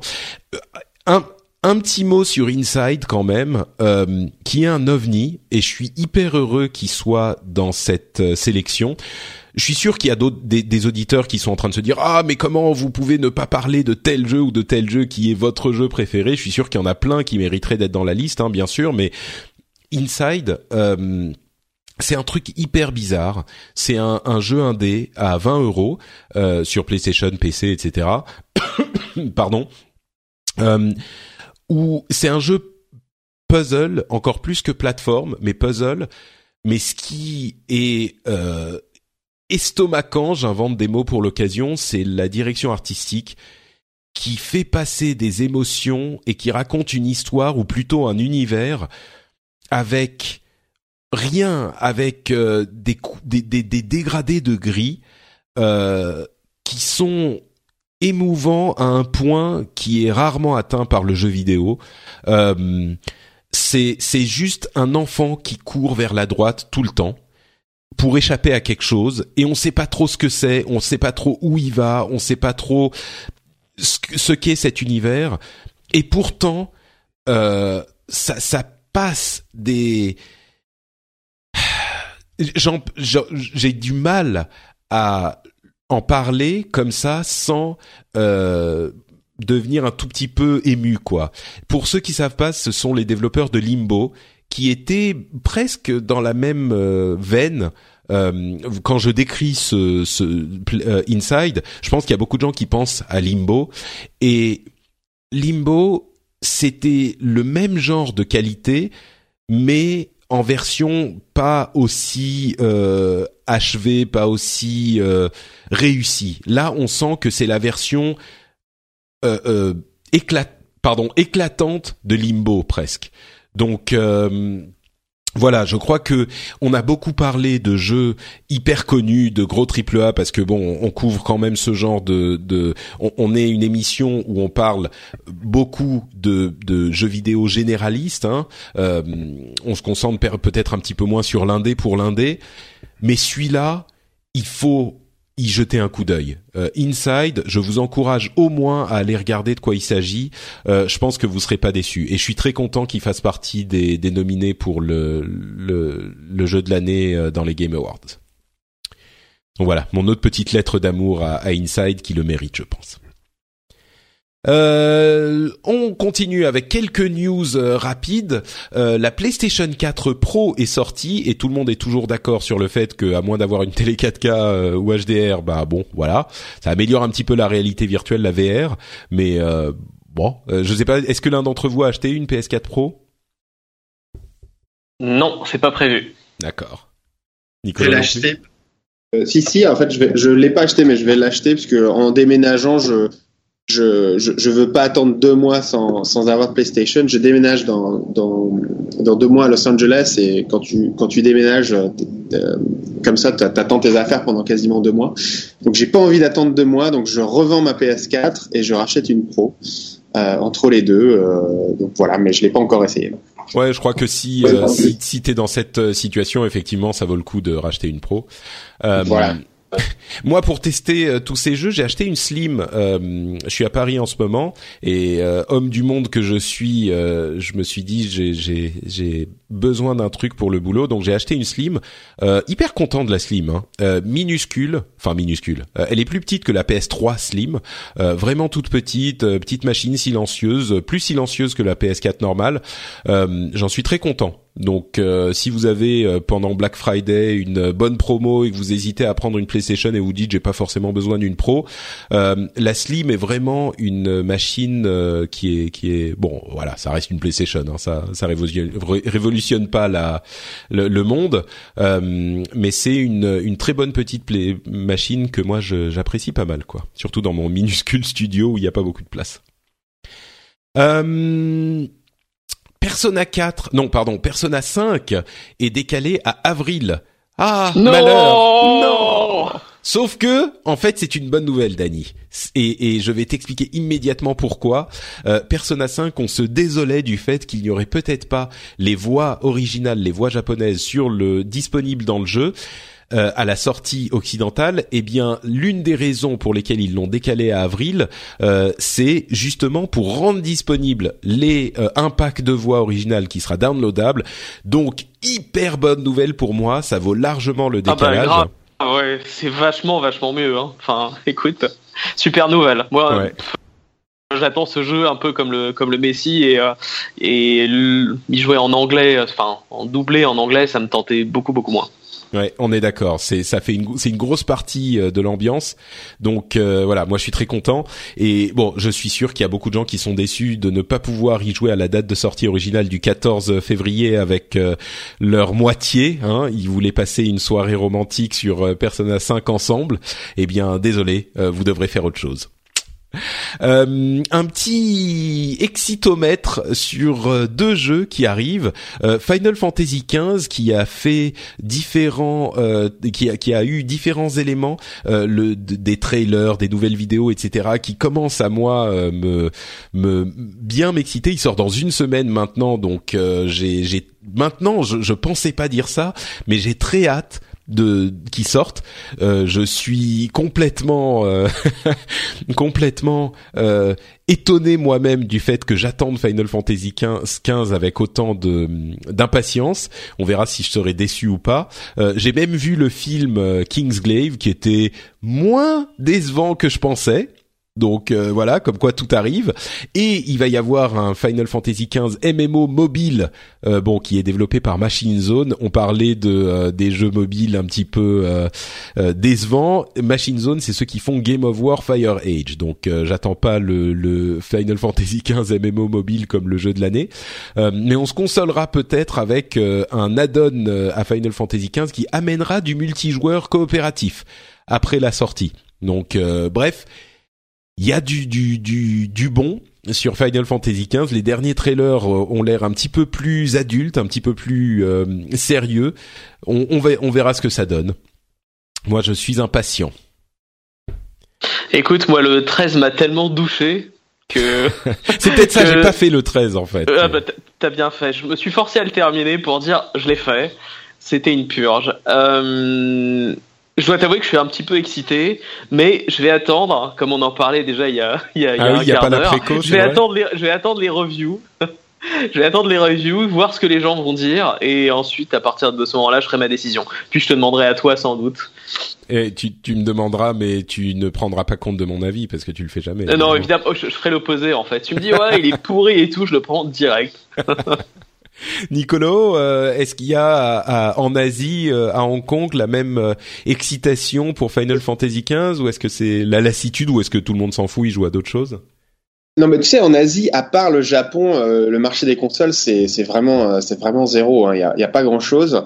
Mais j'ai un collègue hier qui m'a demandé, enfin pas hier, vendredi, qui m'a demandé si j'allais au Pérou, parce que je voyage beaucoup, et il m'a appris que le jeu avait déjà leaké, que le jeu était disponible au Pérou, et donc il voulait absolument jouer au jeu. Euh, donc, euh, ouais, les, les quelques, euh, occidentaux expatriés que je connais ici, oui, ils sont, ils, attendent le jeu.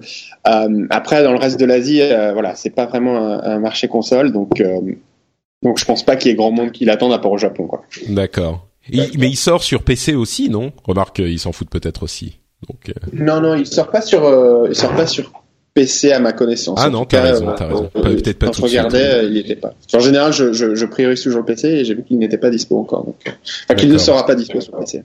Mais attends, attends, je suis en train de de chercher l'information là. Je pense, est-ce qu'on se trompe? Est-ce qu'il serait disponible sur PC à un moment ou un autre? Non. Bon, ils vont, effectivement, il sera. Hein. Non, non, t'as raison. Il, il, sera pas dispo sur PC. Donc. Euh, tant pis pour les joueurs PC qui s'en foutent, je crois, de toute façon. euh, Mass Effect Andromeda, il y a un nouveau euh, trailer qui est sorti début novembre euh, pour le N7 Day. Hein, les gens qui ont joué à Mass Effect sauront. Et là encore, quand je dirais quand je disais excitomètre, là ça sera, c'est pas pour tout de suite. Hein. Mass Effect Andromeda, c'est plutôt l'année prochaine, début d'année prochaine. Bah, je me suis surpris à me re retrouver excité pour Mass Effect parce que il parle d'exploration et de découverte. Et c'est ce qui m'avait tellement plu dans Mass Effect 1, qui avait un petit peu disparu du, du 2 et, et, du 3 à mon sens. Euh, ça m'a tellement excité que j'ai, je me suis allé, euh, je suis allé redownloader Mass Effect 3 que que j'ai euh, sur Origin et j'ai pas eu le temps d'y jouer malheureusement, mais mais du coup oui, Excitomètre Mass Effect, il commence à monter un petit peu, donc je voulais juste le mentionner parce que voilà, on est parfois un petit peu négatif, là ça me ça me plaît. N'oublie pas d'attendre les reviews, hein. Mais oui, oui, sur celui-là peut-être qu'il faudra quand même. Encore, ouais. Tu sais, je peux tout. Maintenant, je peux dire c'est pour le boulot. Donc. Euh... non, mais moi je dis ça, je dis d'attendre les reviews, mais euh, je fais euh, comme tout le monde, je préachète mes jeux et des fois je m'en mords les doigts parce que. Bah, c'est ça qui est terrible. C'est ça qui est terrible. Euh, quoi d'autre, quoi d'autre? Vivendi est passé de 22,5% à 24% de euh, des parts d'Ubisoft et ils ont désormais 21% des droits de vote. Le grignotage continue. Je ne sais pas si c'est euh, une bonne chose ou pas, mais euh, ça a l'air inexorable aujourd'hui. Alors, ouais, moi, j'ai un, un, avis là-dessus et, et, et, que, j'ai dont j'ai pas trop entendu parler, mais alors oui, je pense que c'est pas forcément une bonne chose. Je connais pas euh, Monsieur Bolloré et, le reste de l'équipe de Vivendi, mais ça m'étonnerait effectivement qu'ils comprennent vraiment ce que veulent les joueurs et qu'ils améliorent vraiment la qualité et le, les opérations d'Ubisoft. Donc je suis très inquiet de ce niveau-là.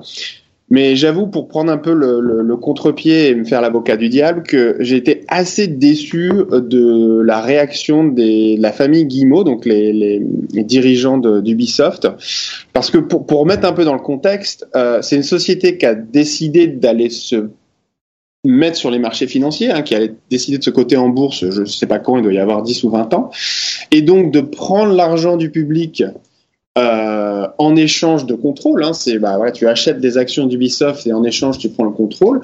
Ils vont sur un marché public afin de maximiser bah, cette, transaction, hein, d'avoir un maximum d'argent.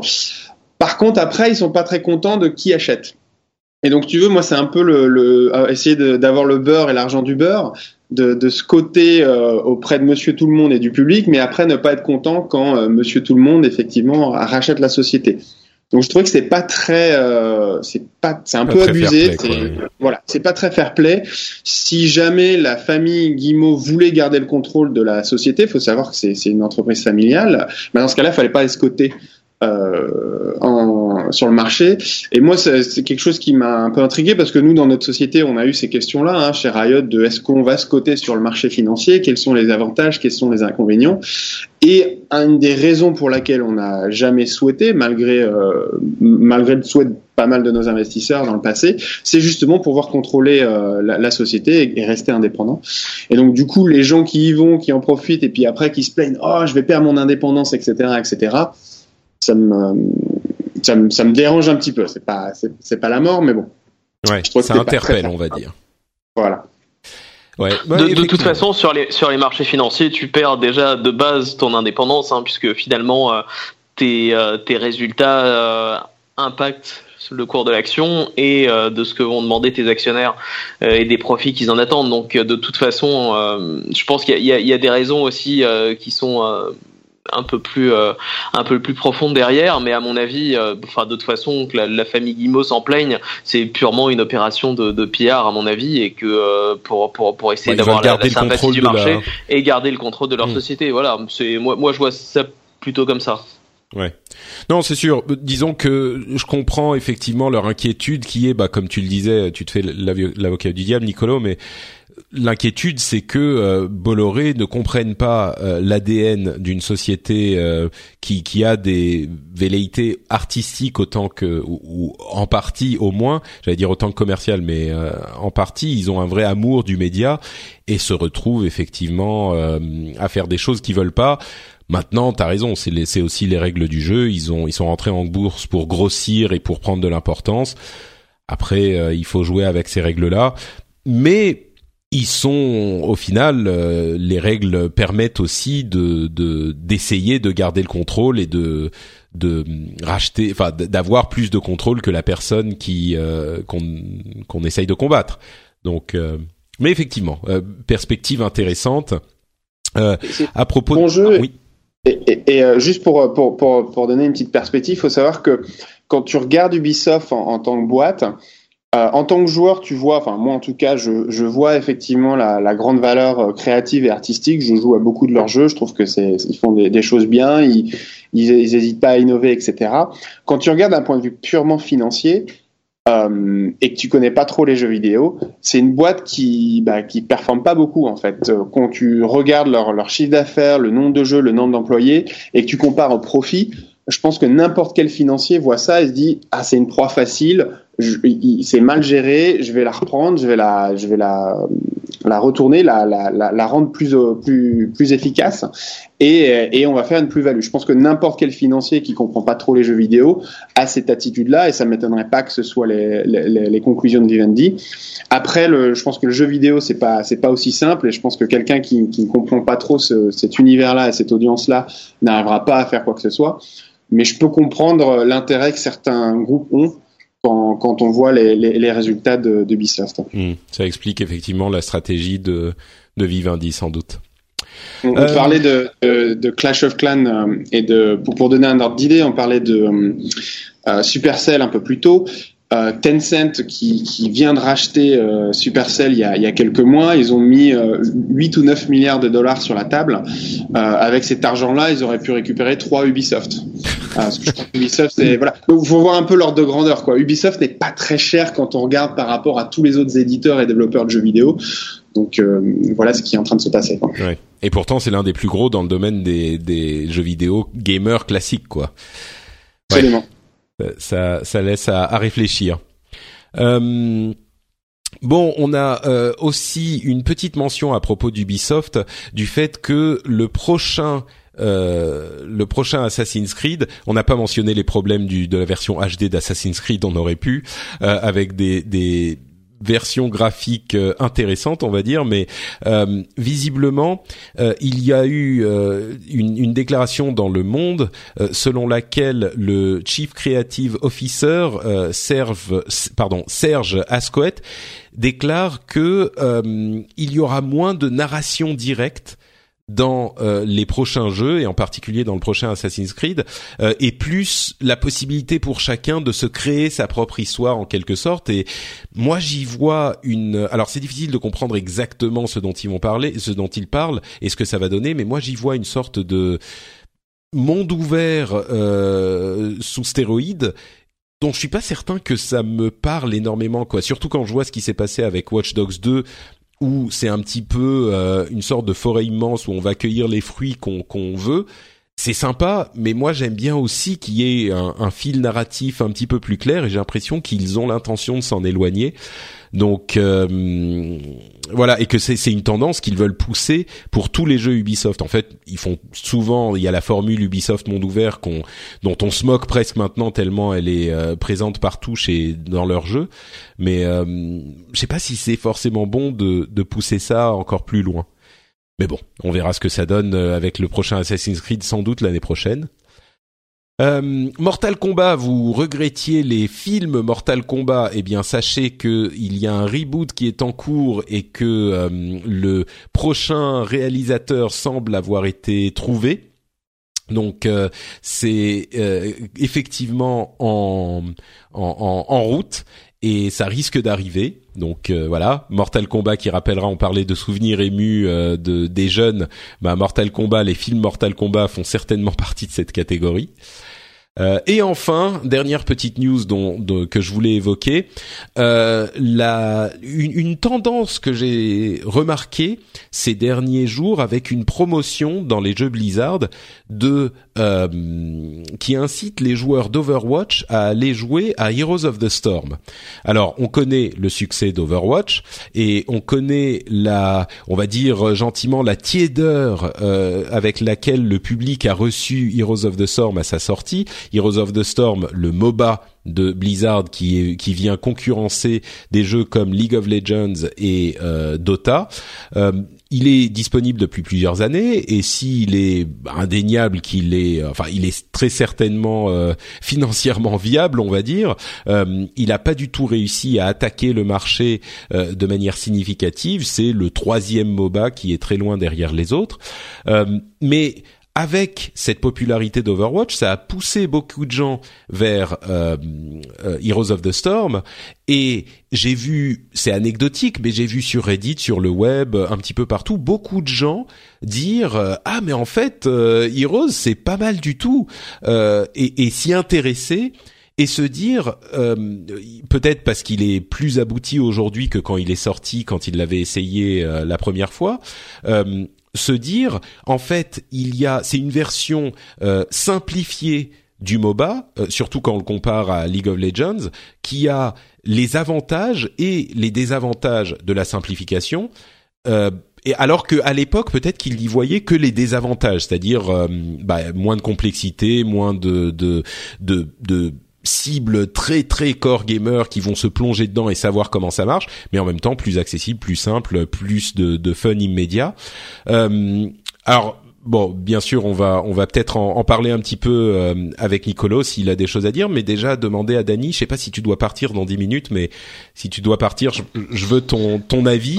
Euh, est-ce que tu as rejoué à Heroes? Est-ce que tu as aujourd'hui un regard différent dessus? Parce que le on, on le mentionne peut-être pas assez dans cette émission, mais euh, League of Legends et les MOBA, c'est le jeu, le genre de jeu le plus populaire au monde aujourd'hui.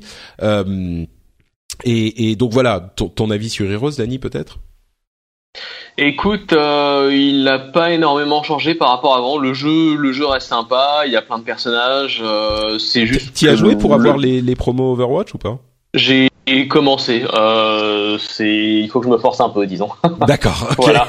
C'est c'est un c'est sans doute un, un, très bon MOBA, mais je pense que le genre de jeu me parle pas trop et je préfère nettement le gameplay vachement plus agressif et et arcade d'Overwatch. Ouais. Encore plus plus facile d'accès, c'est sûr.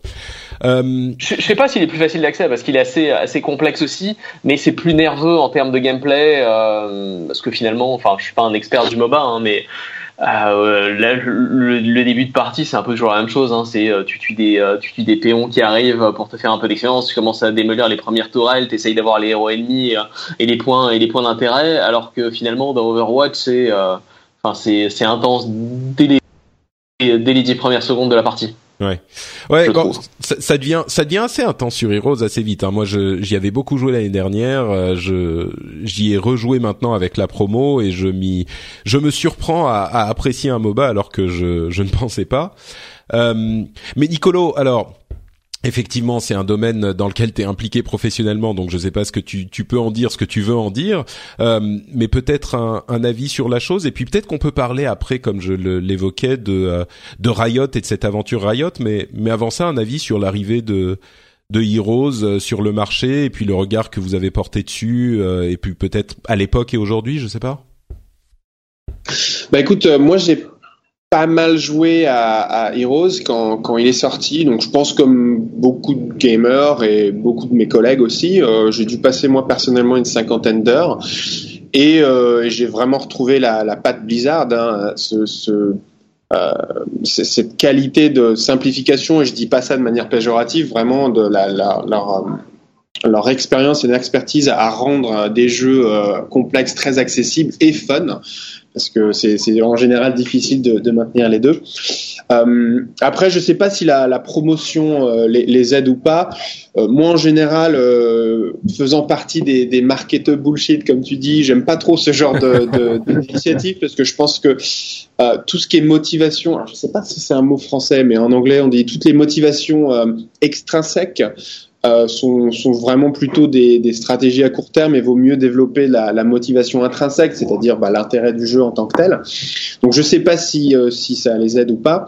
Mais, euh, mais en général, je conseille, euh, tu vois, même si je, je, travaille pour Riot et ça fait des années que, que je, je, je suis sur l'aventure League of Legends, en général, je conseille assez souvent Heroes of the Storm pour tous les gens qui euh, sont pas euh, a priori MOBA où j'estime qu'ils seront jamais vraiment à fond dans le MOBA, mais qui veulent pas mourir euh, ignorants et qui se disent ah quand même c'est un genre de jeu euh, énorme et, et, et, je suis pas du tout dedans, j'aimerais quand même avoir un petit un, un, ouais, savoir de quoi on parle quoi. Voilà.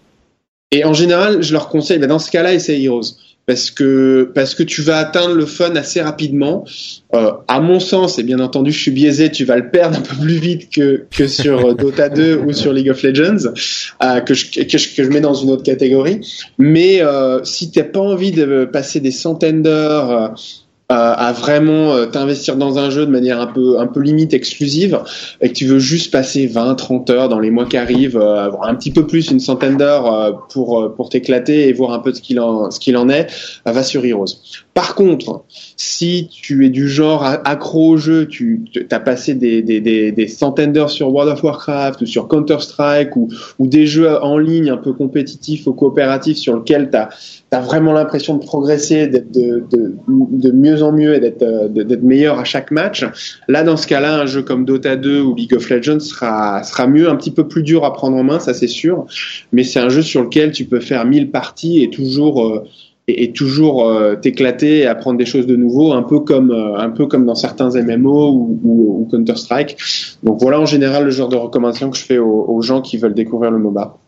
Mais c'est marrant effectivement parce que euh, sur ce qu'on pourrait se dire, c'est que Blizzard, quand ils simplifient euh, un style de jeu existant, c'est un truc qu'ils font souvent et qu'ils ont fait euh, avec beaucoup de succès bah, sur euh, Hearthstone, sur Overwatch, on en a beaucoup parlé.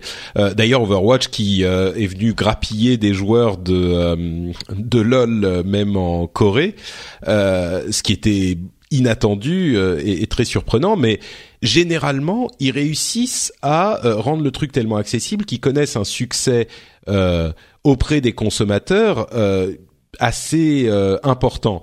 Et sur le marché des MOBA, euh, bah, ce succès n'a pas été au rendez-vous.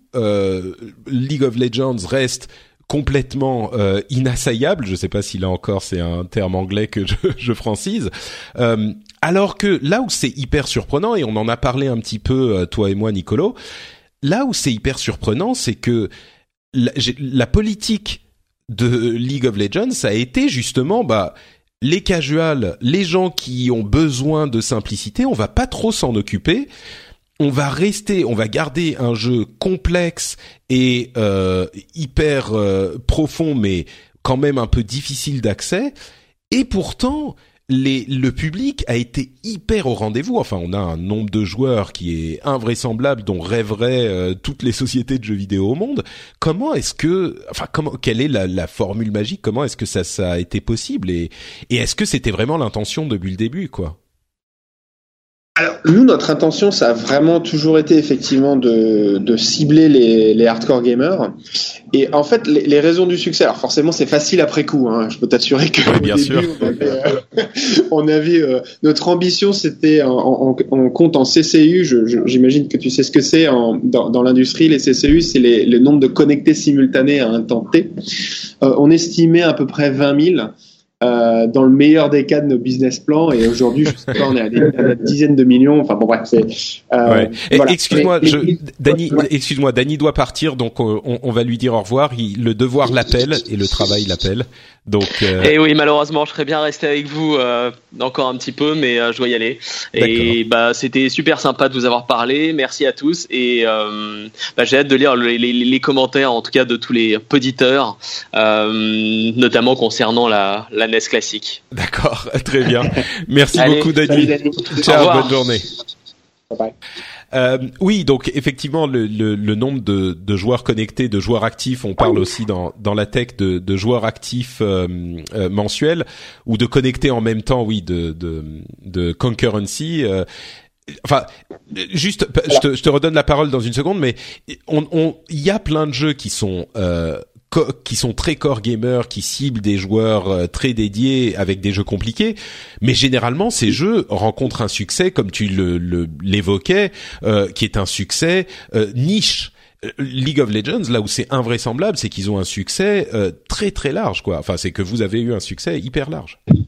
Alors, pour moi, il y, y, a plusieurs raisons. Donc, éventu et, et, effectivement, la, ah la, la, bon, la qualité du jeu, voilà, je, pense qu'elle elle est très bonne, mais il faut, faut, avoir plusieurs choses en tête.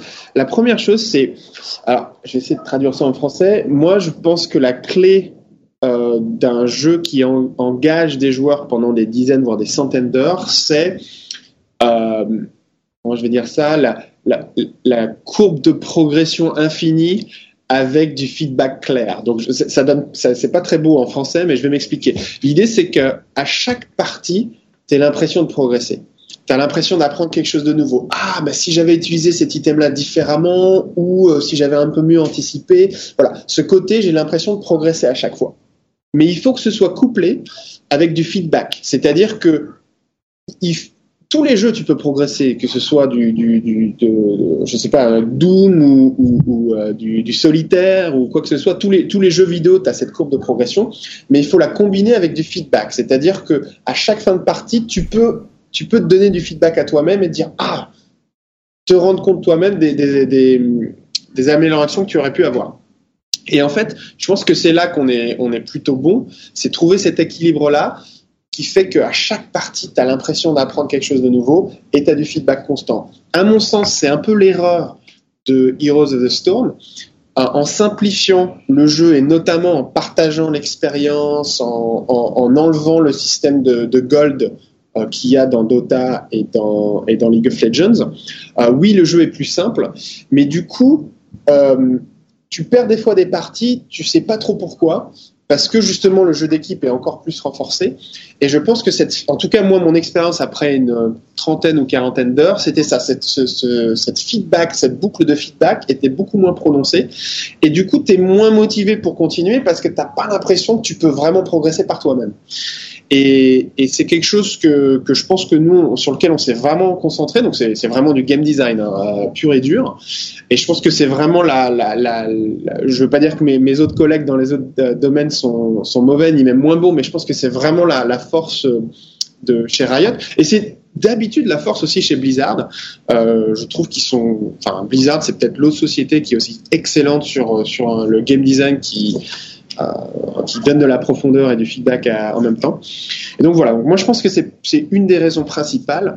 L'autre raison, et, et c'est là que je vais, euh, je, vais, euh, je vais me vanter un petit peu si je peux me permettre, c'est oh, on s'est énormément développé à l'international. Moi c'est la partie que je gère, je gère toute la partie publishing, hein, tu vois, c'est un peu mieux que que marketing bullshit, mais je gère toute la partie publishing, c'est-à-dire bah, donc ça inclut le marketing, la communauté, l'e-sport, toutes ces choses-là.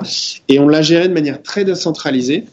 Et, et on s'est lancé dans, dans, plein de pays. On a une vingtaine de filiales à travers le monde.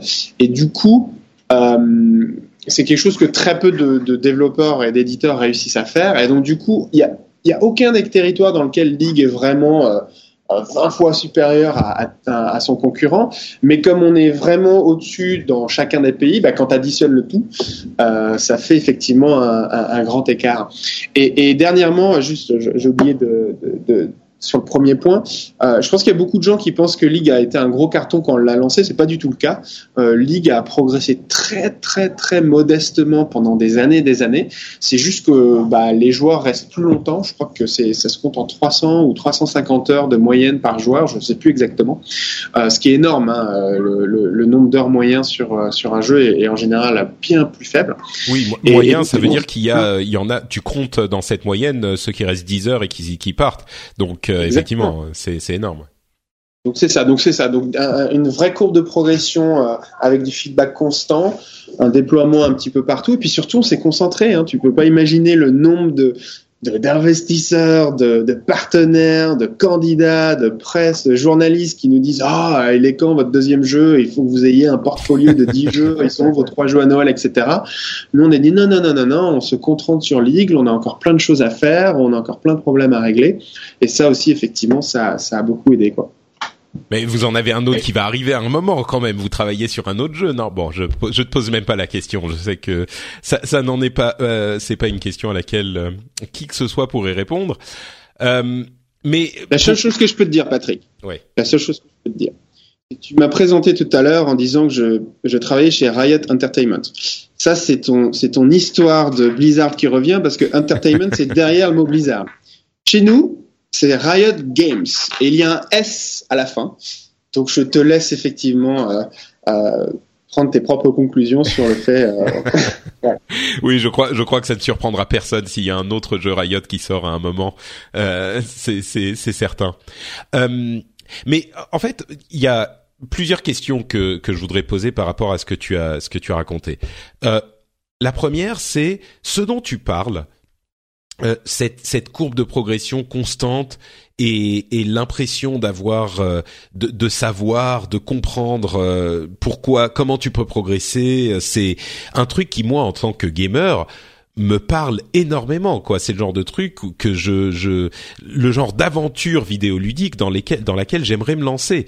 Et je t'avoue très honnêtement j'ai téléchargé League peut-être une ou deux fois. J'ai essayé de me de, de m'y mettre et à chaque fois, je me suis retrouvé euh, devant ce que moi je percevais comme euh, un, un, un, un, mur de de enfin pas de progression, mais un mur de difficulté. Et c'est un truc que euh, j'ai l'impression, tu vas me dire si je me trompe, mais j'ai l'impression que vous ne faites pas forcément énormément d'efforts pour euh, le l'onboarding process, qu'on appelle l'onboarding process. Euh, tu fais des efforts pour parler français, moi j'utilise des termes anglais, je m'en excuse, mais euh, c'est le la la partie du jeu dans laquelle on va faciliter la tâche aux joueurs débutants pour les amener à un niveau où ils pourront comprendre le jeu à un niveau un petit peu plus euh, standard. Et, euh, et moi j'ai l'impression que ça c'est pas un truc sur lequel vous vous concentrez euh, tant que ça. Je me trompe ou ou pas? Alors, alors tu as raison. Et euh, je vais t'expliquer pourquoi. La, la, première chose, c'est déjà, il y, y, a deux aspects à la réponse. La première chose, c'est qu'on ne veut pas simplifier les mécaniques de jeu au risque d'impacter cette courbe de progression euh, infinie. Et la deuxième chose que tu pourrais me dire, c'est bon, d'accord, très bien, ne, ne, ne, faites pas ces compromis, mais au moins prenez-moi un peu par la main parce que forcément, les dix premières heures, c'est très violent. T'as lu dans mes et... pensées, c'est exactement ce que j'allais dire. tu sais, j'ai cette question tout le temps. Ouais. Euh, et, et, la réponse, euh, même si c'est difficile de la faire en français pour moi, parce que je parle peu français en ce Au moment. Au pire, bon, tu dis des trucs en anglais, on se débrouillera, on traduira. Ah, J'essaie de pas trop faire Jean-Claude Van Damme, mais il euh, y, a, y, a, vraiment deux raisons pour laquelle. La première, c'est que pour être honnête, pendant des années, le problème principal, c'était vraiment nous la gestion des serveurs. On a, comme je disais, on n'a pas du tout dimensionné l'architecture du jeu. Euh, les serveurs pour le nombre de joueurs euh, qu'on avait. Je, je, je, pense que les trois quatre premières années, c'était vraiment la course. Euh, on n'avait pas d'équipe marketing, on, on, n'essayait pas d'avoir plus de joueurs. C'est juste que voilà, il fallait vraiment qu'on gère les serveurs. Donc quand quelqu'un nous disait, ah, oh, vous pourriez avoir plus de joueurs parce que franchement l'onboarding est, est, vraiment pas là, on était en mode, euh, attendez, là, on a encore des problèmes serveurs, on, on, on essaie de, de, gérer la boutique. En, en anglais, on dit, enfin, on, dit souvent en interne qu'on qu construisait l'avion alors qu'on était en plein vol. Quoi. C'est vraiment cette impression-là qu'on a eue pendant pendant des années. Et ensuite, euh, il y en a une autre réflexion qui est de se dire, mais oui, l'onboarding est, est violent et brutal, mais le, jeu reste quand même assez brutal même après. C'est-à-dire qu'une fois que tu as compris les concepts du jeu, ça reste quand même dur quoi. Statistiquement, tu perds la moitié des parties parce que bah voilà, c'est comme ça qu'on construit le matchmaking.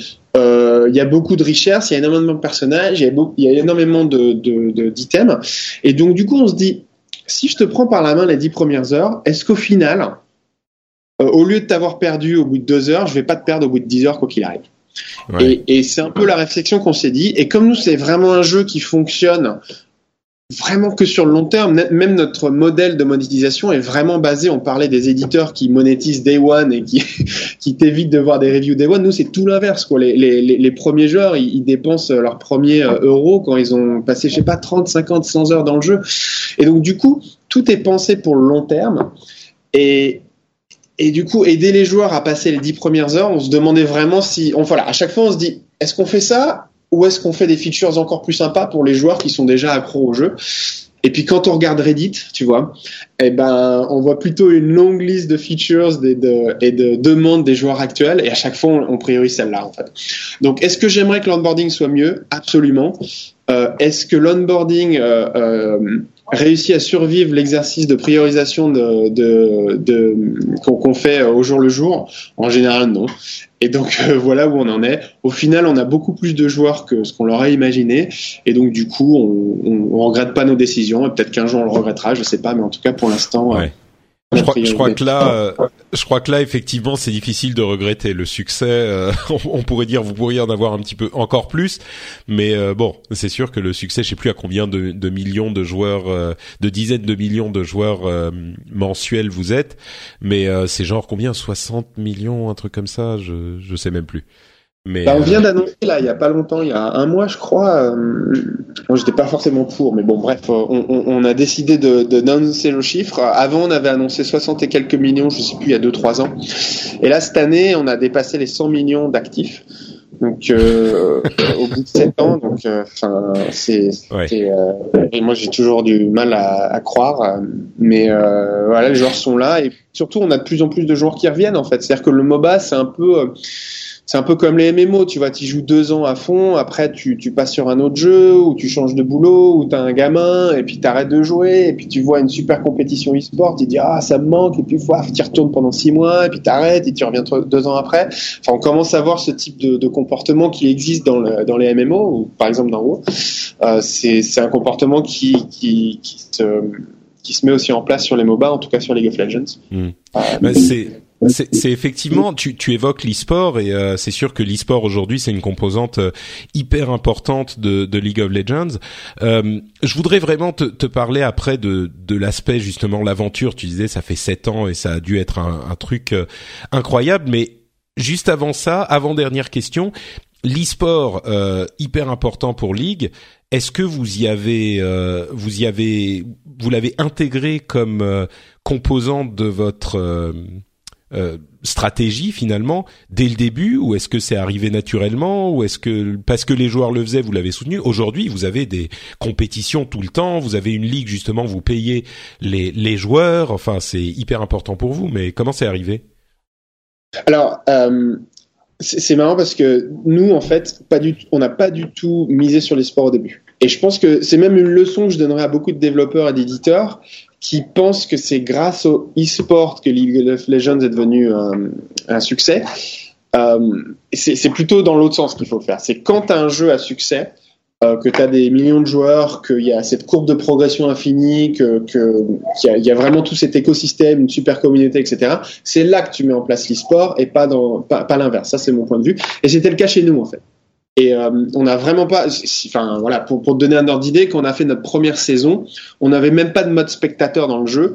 Donc on avait hacké le jeu pour introduire un sixième joueur et, la, et du coup on, on, on, suivait la caméra de ce sixième joueur invisible pour voir un peu ce qui se passait. Enfin c'était vraiment, euh, c'était vraiment fait, ouais, c'était euh, fait de, de briques et de broc au début parce que c'était pas prévu quoi dans le. Exactement. et en fait on a fait ça et en fait, on, a eu deux choses qui se sont passées à peu près au même moment, c'est-à-dire deux ans après le lancement, on a lancé en Corée. Et en Corée, nos, nos équipes nous ont dit ah mais nous c'est le royaume de l'e-sport, etc. Euh, et c'est là qu'on a vraiment commencé en fait l'e-sport. C'est en Corée qu'on a commencé l'e-sport. Et là, ça a bien marché. euh, les tout, l'écosystème en Corée euh, qui était en train de, de, de, mourir en fait suite parce que Starcraft était vraiment euh, au pic pendant au milieu des années 2000 et c'était vraiment en descente depuis quelques années. Starcraft 2 n'a pas réussi à relancer le jeu et du coup du coup League a, a vraiment relancé l'e-sport en Corée. Mais nous, en interne, on est, en interne, on est, non, mais c'est, c'est vrai, c'est que la Corée, c'est pas possible. Les, les Coréens, ils doivent, ils doivent avoir l'e-sport dans leur DNA, dans leur, dans, dans, leur, ADN, ouais. C'est pas possible. Dans leur ADN, c'est, c'est pas possible. Et puis on a quand même fait deux trois tournois euh, officiels et on a été complètement surpris euh, des joueurs, du nombre de joueurs. On pensait que ça allait vraiment être en, hyper niche et on s'est rendu compte qu'il y, bah, y, a plein de gens euh, qui, qui, adoraient ça. Nous, euh, forcément, on adorait ça parce qu'on est, on est complètement hardcore, mais on pensait pas que le, le, la, la, plupart des joueurs auraient aimé ça. Et donc du coup, après le succès du, de notre e-sport en, Corée et euh, ensuite euh, dans le monde occidental, on a vraiment mis le paquet. Et là, ça fait six saisons, je crois qu'on est, et euh, on n'a pas juste une seule ligue, on a 13 ligues à travers le monde. On a euh, des, des les, budgets, le budget e-sport euh, annuel, c'est c'est des dizaines de, millions, voire certaines années, je crois que ça dépense même les 100. Enfin, c'est vraiment un énorme investissement qu'on fait pas pour que le jeu soit à succès parce que comme je disais c'était pas prévu au début. Mais juste pour ah, c'est pour nous c'est comme une feature supplémentaire dans le jeu en fait. Des fois tu rajoutes des, des maps des fois tu rajoutes des personnages. Bah nous on rajoute un aspect e-sport euh, un aspect compétitif qui fait que bah même quand tu décroches du jeu parce que t'as pas le temps de jouer bah de temps en temps tu vas regarder un peu d'e-sport ou euh, quand t'es vraiment à fond tu vas avoir tes, tes équipes favorites tes, tes, tes persos favoris tes, tes, joueurs favoris etc ouais, donc voilà ça te garde dans l'écosystème. Hmm. exactement Ok, bah écoute, euh, comme je le disais, une dernière question peut-être avant de te laisser partir. Euh, je suis, euh, c'est c'est c'est marrant, j'aime pas faire des interviews. Hein, D'habitude, je le dis souvent, moi c'est c'est, je veux pas faire une émission avec des interviews, c'est un exercice qui me plaît pas. Mais là, c'est vraiment c'est vraiment intéressant et puis c'est c'est sympa de t'avoir en tant que qu'auditeur et commentateur et pouvoir te poser des questions. Là, j'ai l'impression de juste te poser des questions à un pote, donc c'est parfait. mais le truc finalement qui moi m'intéresse le plus, c'est euh, 7 ans. Combien ça fait de temps? 7 ans, ouais. Il a été lancé en 2009 le jeu. Euh, quand est-ce que tu as rejoint toi l'équipe? Je sais pas si t'étais étais là dès le début. Et puis euh, quel regard tu portes sur euh, cette aventure invraisemblable? Enfin, tu disais euh, vous vous pensiez avoir une concurrency de, euh, de de 20 000 et puis là vous êtes à euh, je ne sais combien de, de, millions en même temps ou de dizaines de millions parfois. Euh, et, et, puis ce truc des, des, budgets de dizaines de millions, voire d'une centaine de millions pour l'e-sport, 13 ligues, présence dans tous les pays. Enfin, quand tu te retournes et que tu regardes il y a 7 ans, qu'est-ce que, je sais pas, quel moment vérité, euh, allonge-toi sur le divan, dis-moi ce que, à quoi tu penses. Ok, bon, t'enregistres toujours là, c'est ça hein? Oui, oui, oui, oui, on enregistre donc. Euh... Non, attends, j'ai j'ai coupé, je n'enregistre plus, tu n'entendras jamais tout ça. bon, bah je vais me lâcher alors. Hein. Euh, euh, écoute, bah, moi, si tu veux, en fait, ça fait sept ans que je travaille officiellement pour Riot, mais ça fait quasiment dix ans que je, je, je, travaille en fait avec l'équipe parce que avant, je bossais pour un éditeur de jeux en ligne que certains de nos auditeurs connaissent peut-être, qui s'appelait Goa. On faisait des, euh, on récupérait, on oui, investissait sûr, euh, dans des boîtes pour récupérer les droits d'exploitation en Europe de, de, jeux en ligne type Dark Age of Camelot ou Warhammer Online, etc. Et moi, je faisais la partie business, donc je m'occupais d'identifier les studios et les jeux qui pouvaient être sympas, de faire des deals d'investissement, d'édition euh, euh, avec eux. Et, euh, et, puis après, mes collègues s'occupaient de la partie exploitation. Et donc c'est comme ça que j'ai rencontré les fondateurs de, Riot, euh, Mark et Brandon. Je cherchais un jeu à la Dota en fait. Je revenais de Corée, j'avais trouvé, j'avais vécu quelques temps en Corée du Sud, j'ai trouvé le, business model du free-to-play vraiment fascinant mais je voulais un jeu avec des, des, qualités de production occidentales et un business model pas agressif comme on trouve souvent en Asie. On en parlait un peu plus tôt dans, dans l'émission. Donc je cherchais des, des studios. Et à l'époque, c'était en 2007, le, le free-to-play s'était vendu comme le diable. Euh, c'était pas pour des vrais jeux. Et donc il y avait très peu de studios. Et j'ai rencontré ces fondateurs-là qui avaient à peine 25 ans, qui étaient des énormes hardcore gamers et qui m'ont complètement fasciné. Et donc euh, je leur ai fait une offre. Et bon, je vais pas te raconter les détails, mais on a fait un partenariat. Et donc du coup je les ai accompagnés en tant qu'éditeur pendant quelques années, enfin deux ans et demi, je crois. Et en fait, je les ai rejoints quelques mois avant euh, le lancement de League of Legends, officiellement. Donc, j'ai changé de boîte, avec pour mission de faire l'inverse, trouver d'autres éditeurs dans le reste du monde, parce qu'on était une petite start-up, on était une trentaine. C'était juste après la crise euh, en 2009, tu sais, c'était la, la crise, c'était vraiment galère, on n'y avait pas d'argent. Et donc ma mission, c'était trouver des éditeurs qui veulent bien nous, nous, nous donner de l'argent en échange de droits d'exploitation sur leur territoire. Et euh, je vais te zapper un petit peu toute l'histoire, mais en gros, personne ne voulait de League of Legends à l'époque. Et alors que j'étais tout confiant, hein, je, je, connaissais tout le monde dans l'industrie, je suis parti en mode t'inquiète pas, je vais, je vais ramener plein de contrats. Je me suis pris des vents euh, non-stop. Et au bout d'un moment, euh, j'ai dit les gens, les gens croyaient pas parce que le jeu était trop hardcore, que le free-to-play c'était pas dans, encore euh, à la mode ou pourquoi les gens voulaient pas en fait? J'ai tout entendu. Euh, vous êtes des moins que rien, vous avez, rien sur votre CV. J'ai entendu du, vous avez qu'une seule carte. Non mais qui, vend un jeu avec une seule carte? Euh, beaucoup, Faut savoir qu'il y a beaucoup de gens dans le business qui sont pas vraiment gamers en fait. Donc tu leur expliques. Euh, il y a plein de gens qui connaissaient même pas Dota. Euh, il y a, eu tout. Il y a eu quand j'étais en Asie parce que je pensais vraiment avoir plein de contrats en Asie. Je connaissais très bien le milieu. C'était en mode oh vous êtes américain, ça marchera jamais en Corée. Euh, j'ai eu beaucoup de ça. Donc bref, j'ai eu des. Ils ont jamais joué à Starcraft, les gars, ou? Non mais non mais c'est ça. Ah oui, mais Starcraft c'est différent, c'est Blizzard. Alors, ok. Ouais. Bref, donc j'ai eu euh, j'ai eu de j'ai eu de tout et au final, euh, au même moment, on a repris les droits de d'Europe en fait parce que mon ancienne boîte Goa commençait à, à avoir des difficultés, donc on a repris le droit d'exploitation. J'ai géré la partie Europe. Euh, ça a fait un carton. On a vraiment euh, redressé la barre euh, sur ce qui se passait en Europe. Et du coup, là, j'ai eu un boost de confiance. Et j'ai dit, tu sais quoi, on va pas travailler avec des éditeurs, on va être nous-mêmes éditeurs. Euh, on a levé un petit peu plus d'argent et on, je me suis occupé de monter en fait toute la partie édition, donc publishing à travers le monde, donc en Corée, en Russie, en Chili, au Brésil, en Australie, en Turquie, partout, à part en Chine où tu es obligé de passer par un éditeur, où là on est passé avec Tencent. Et donc voilà ce dont je me suis occupé. Et, euh, du coup, ça, a été euh, complètement fou parce qu'il a fallu gérer euh, toute cette croissance. Aujourd'hui, je sais pas combien on est, on doit être 2000 ou 2500, quelque chose comme ça.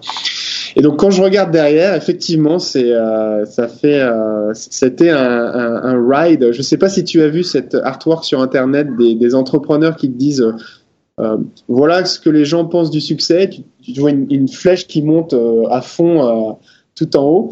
Et puis après, il te montre voilà ce qui est la réalité. Tu vois, une, tu vois des, des gribouillés de partout parce que c'est, tout est fou. c'est un peu, c'est un peu l'impression que j'ai.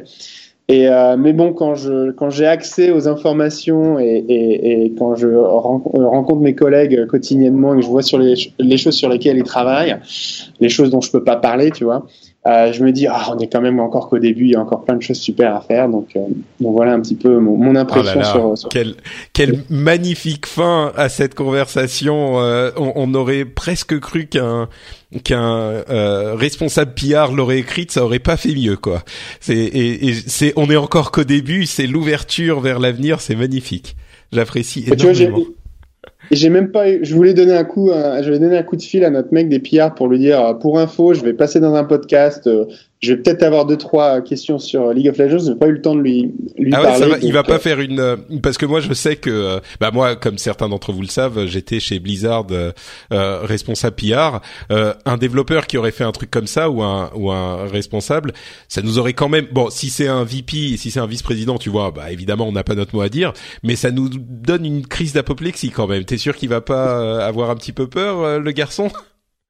Non, mais on, on, a une politique PR. Vous êtes plus ouvert quand différente. même, ouais. On est, on est hyper ouvert. On, on, on part du principe qu'on on, on, préfère les quelques boulettes qui arrivent et, euh, et si tu veux que je, te, je, t'en montre, je pourrais t'en montrer. Euh, on préfère les quelques boulettes PR qui arrivent. Euh, on préfère gérer ça et avoir aussi le, cette ouverture et ce, ce, dialogue direct. Même si là, on, le, le, but c'était pas parler de, de, League of Legends, mais en général, on laisse, on laisse, moi je laisse les équipes parler de manière très ouverte et et, euh, et puis, de temps en temps, des boulettes, on les gère, et puis, et puis voilà. D'accord.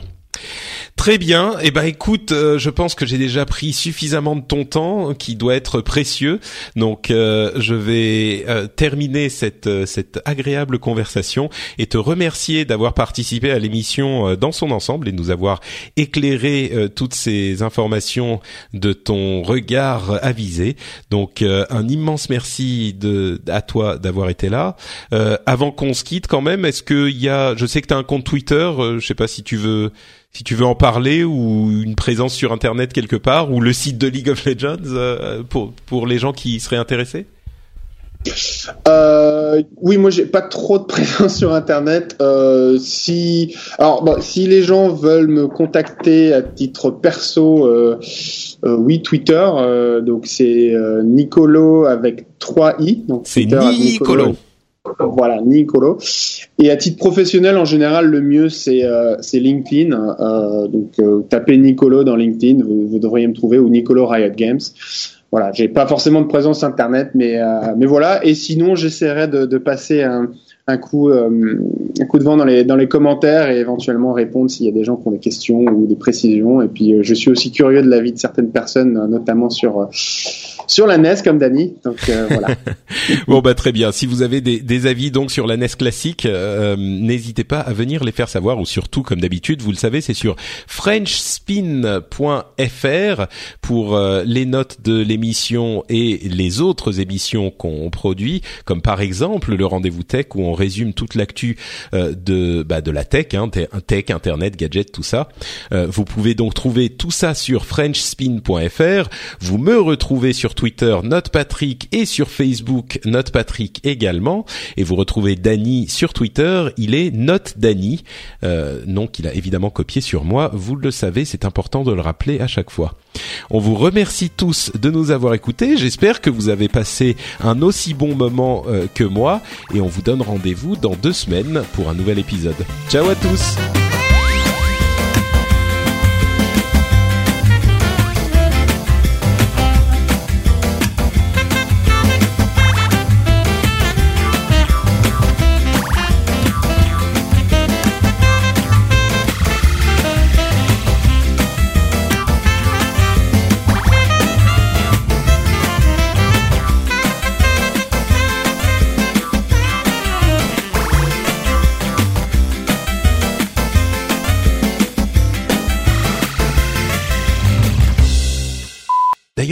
Nicolo, ça vient d'où? Tu t'appelles Nicolas C'est juste le le surnom le, truc, c'est que mes, parents ont fait preuve d'une énorme originalité en m'appelant Nicolas, qui était, euh, je crois, le, prénom le plus donné lors de, mon année de naissance.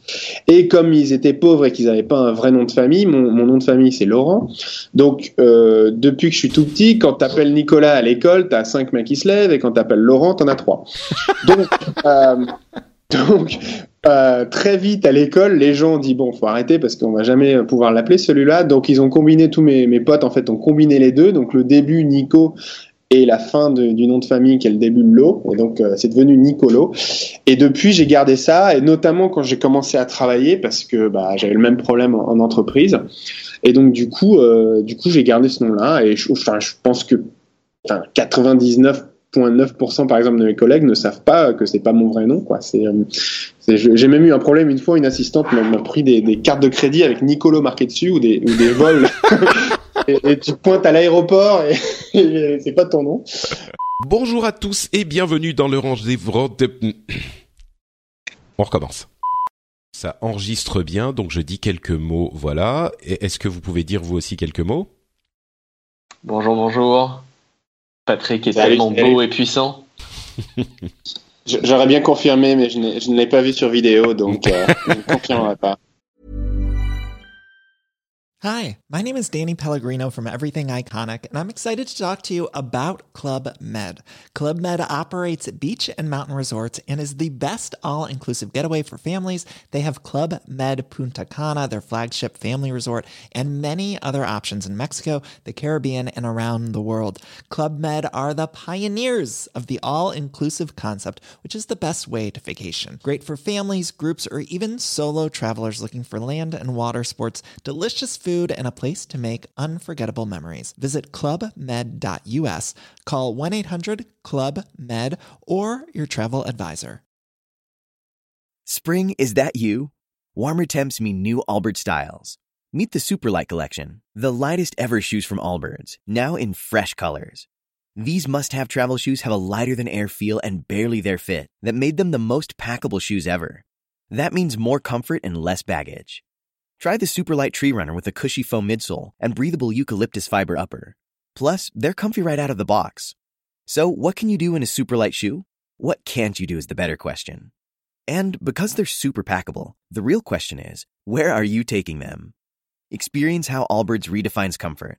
Visit allbirds.com and use code SUPER24 for a free pair of socks with a purchase of $48 or more. That's A L L B I R D S.com code SUPER24.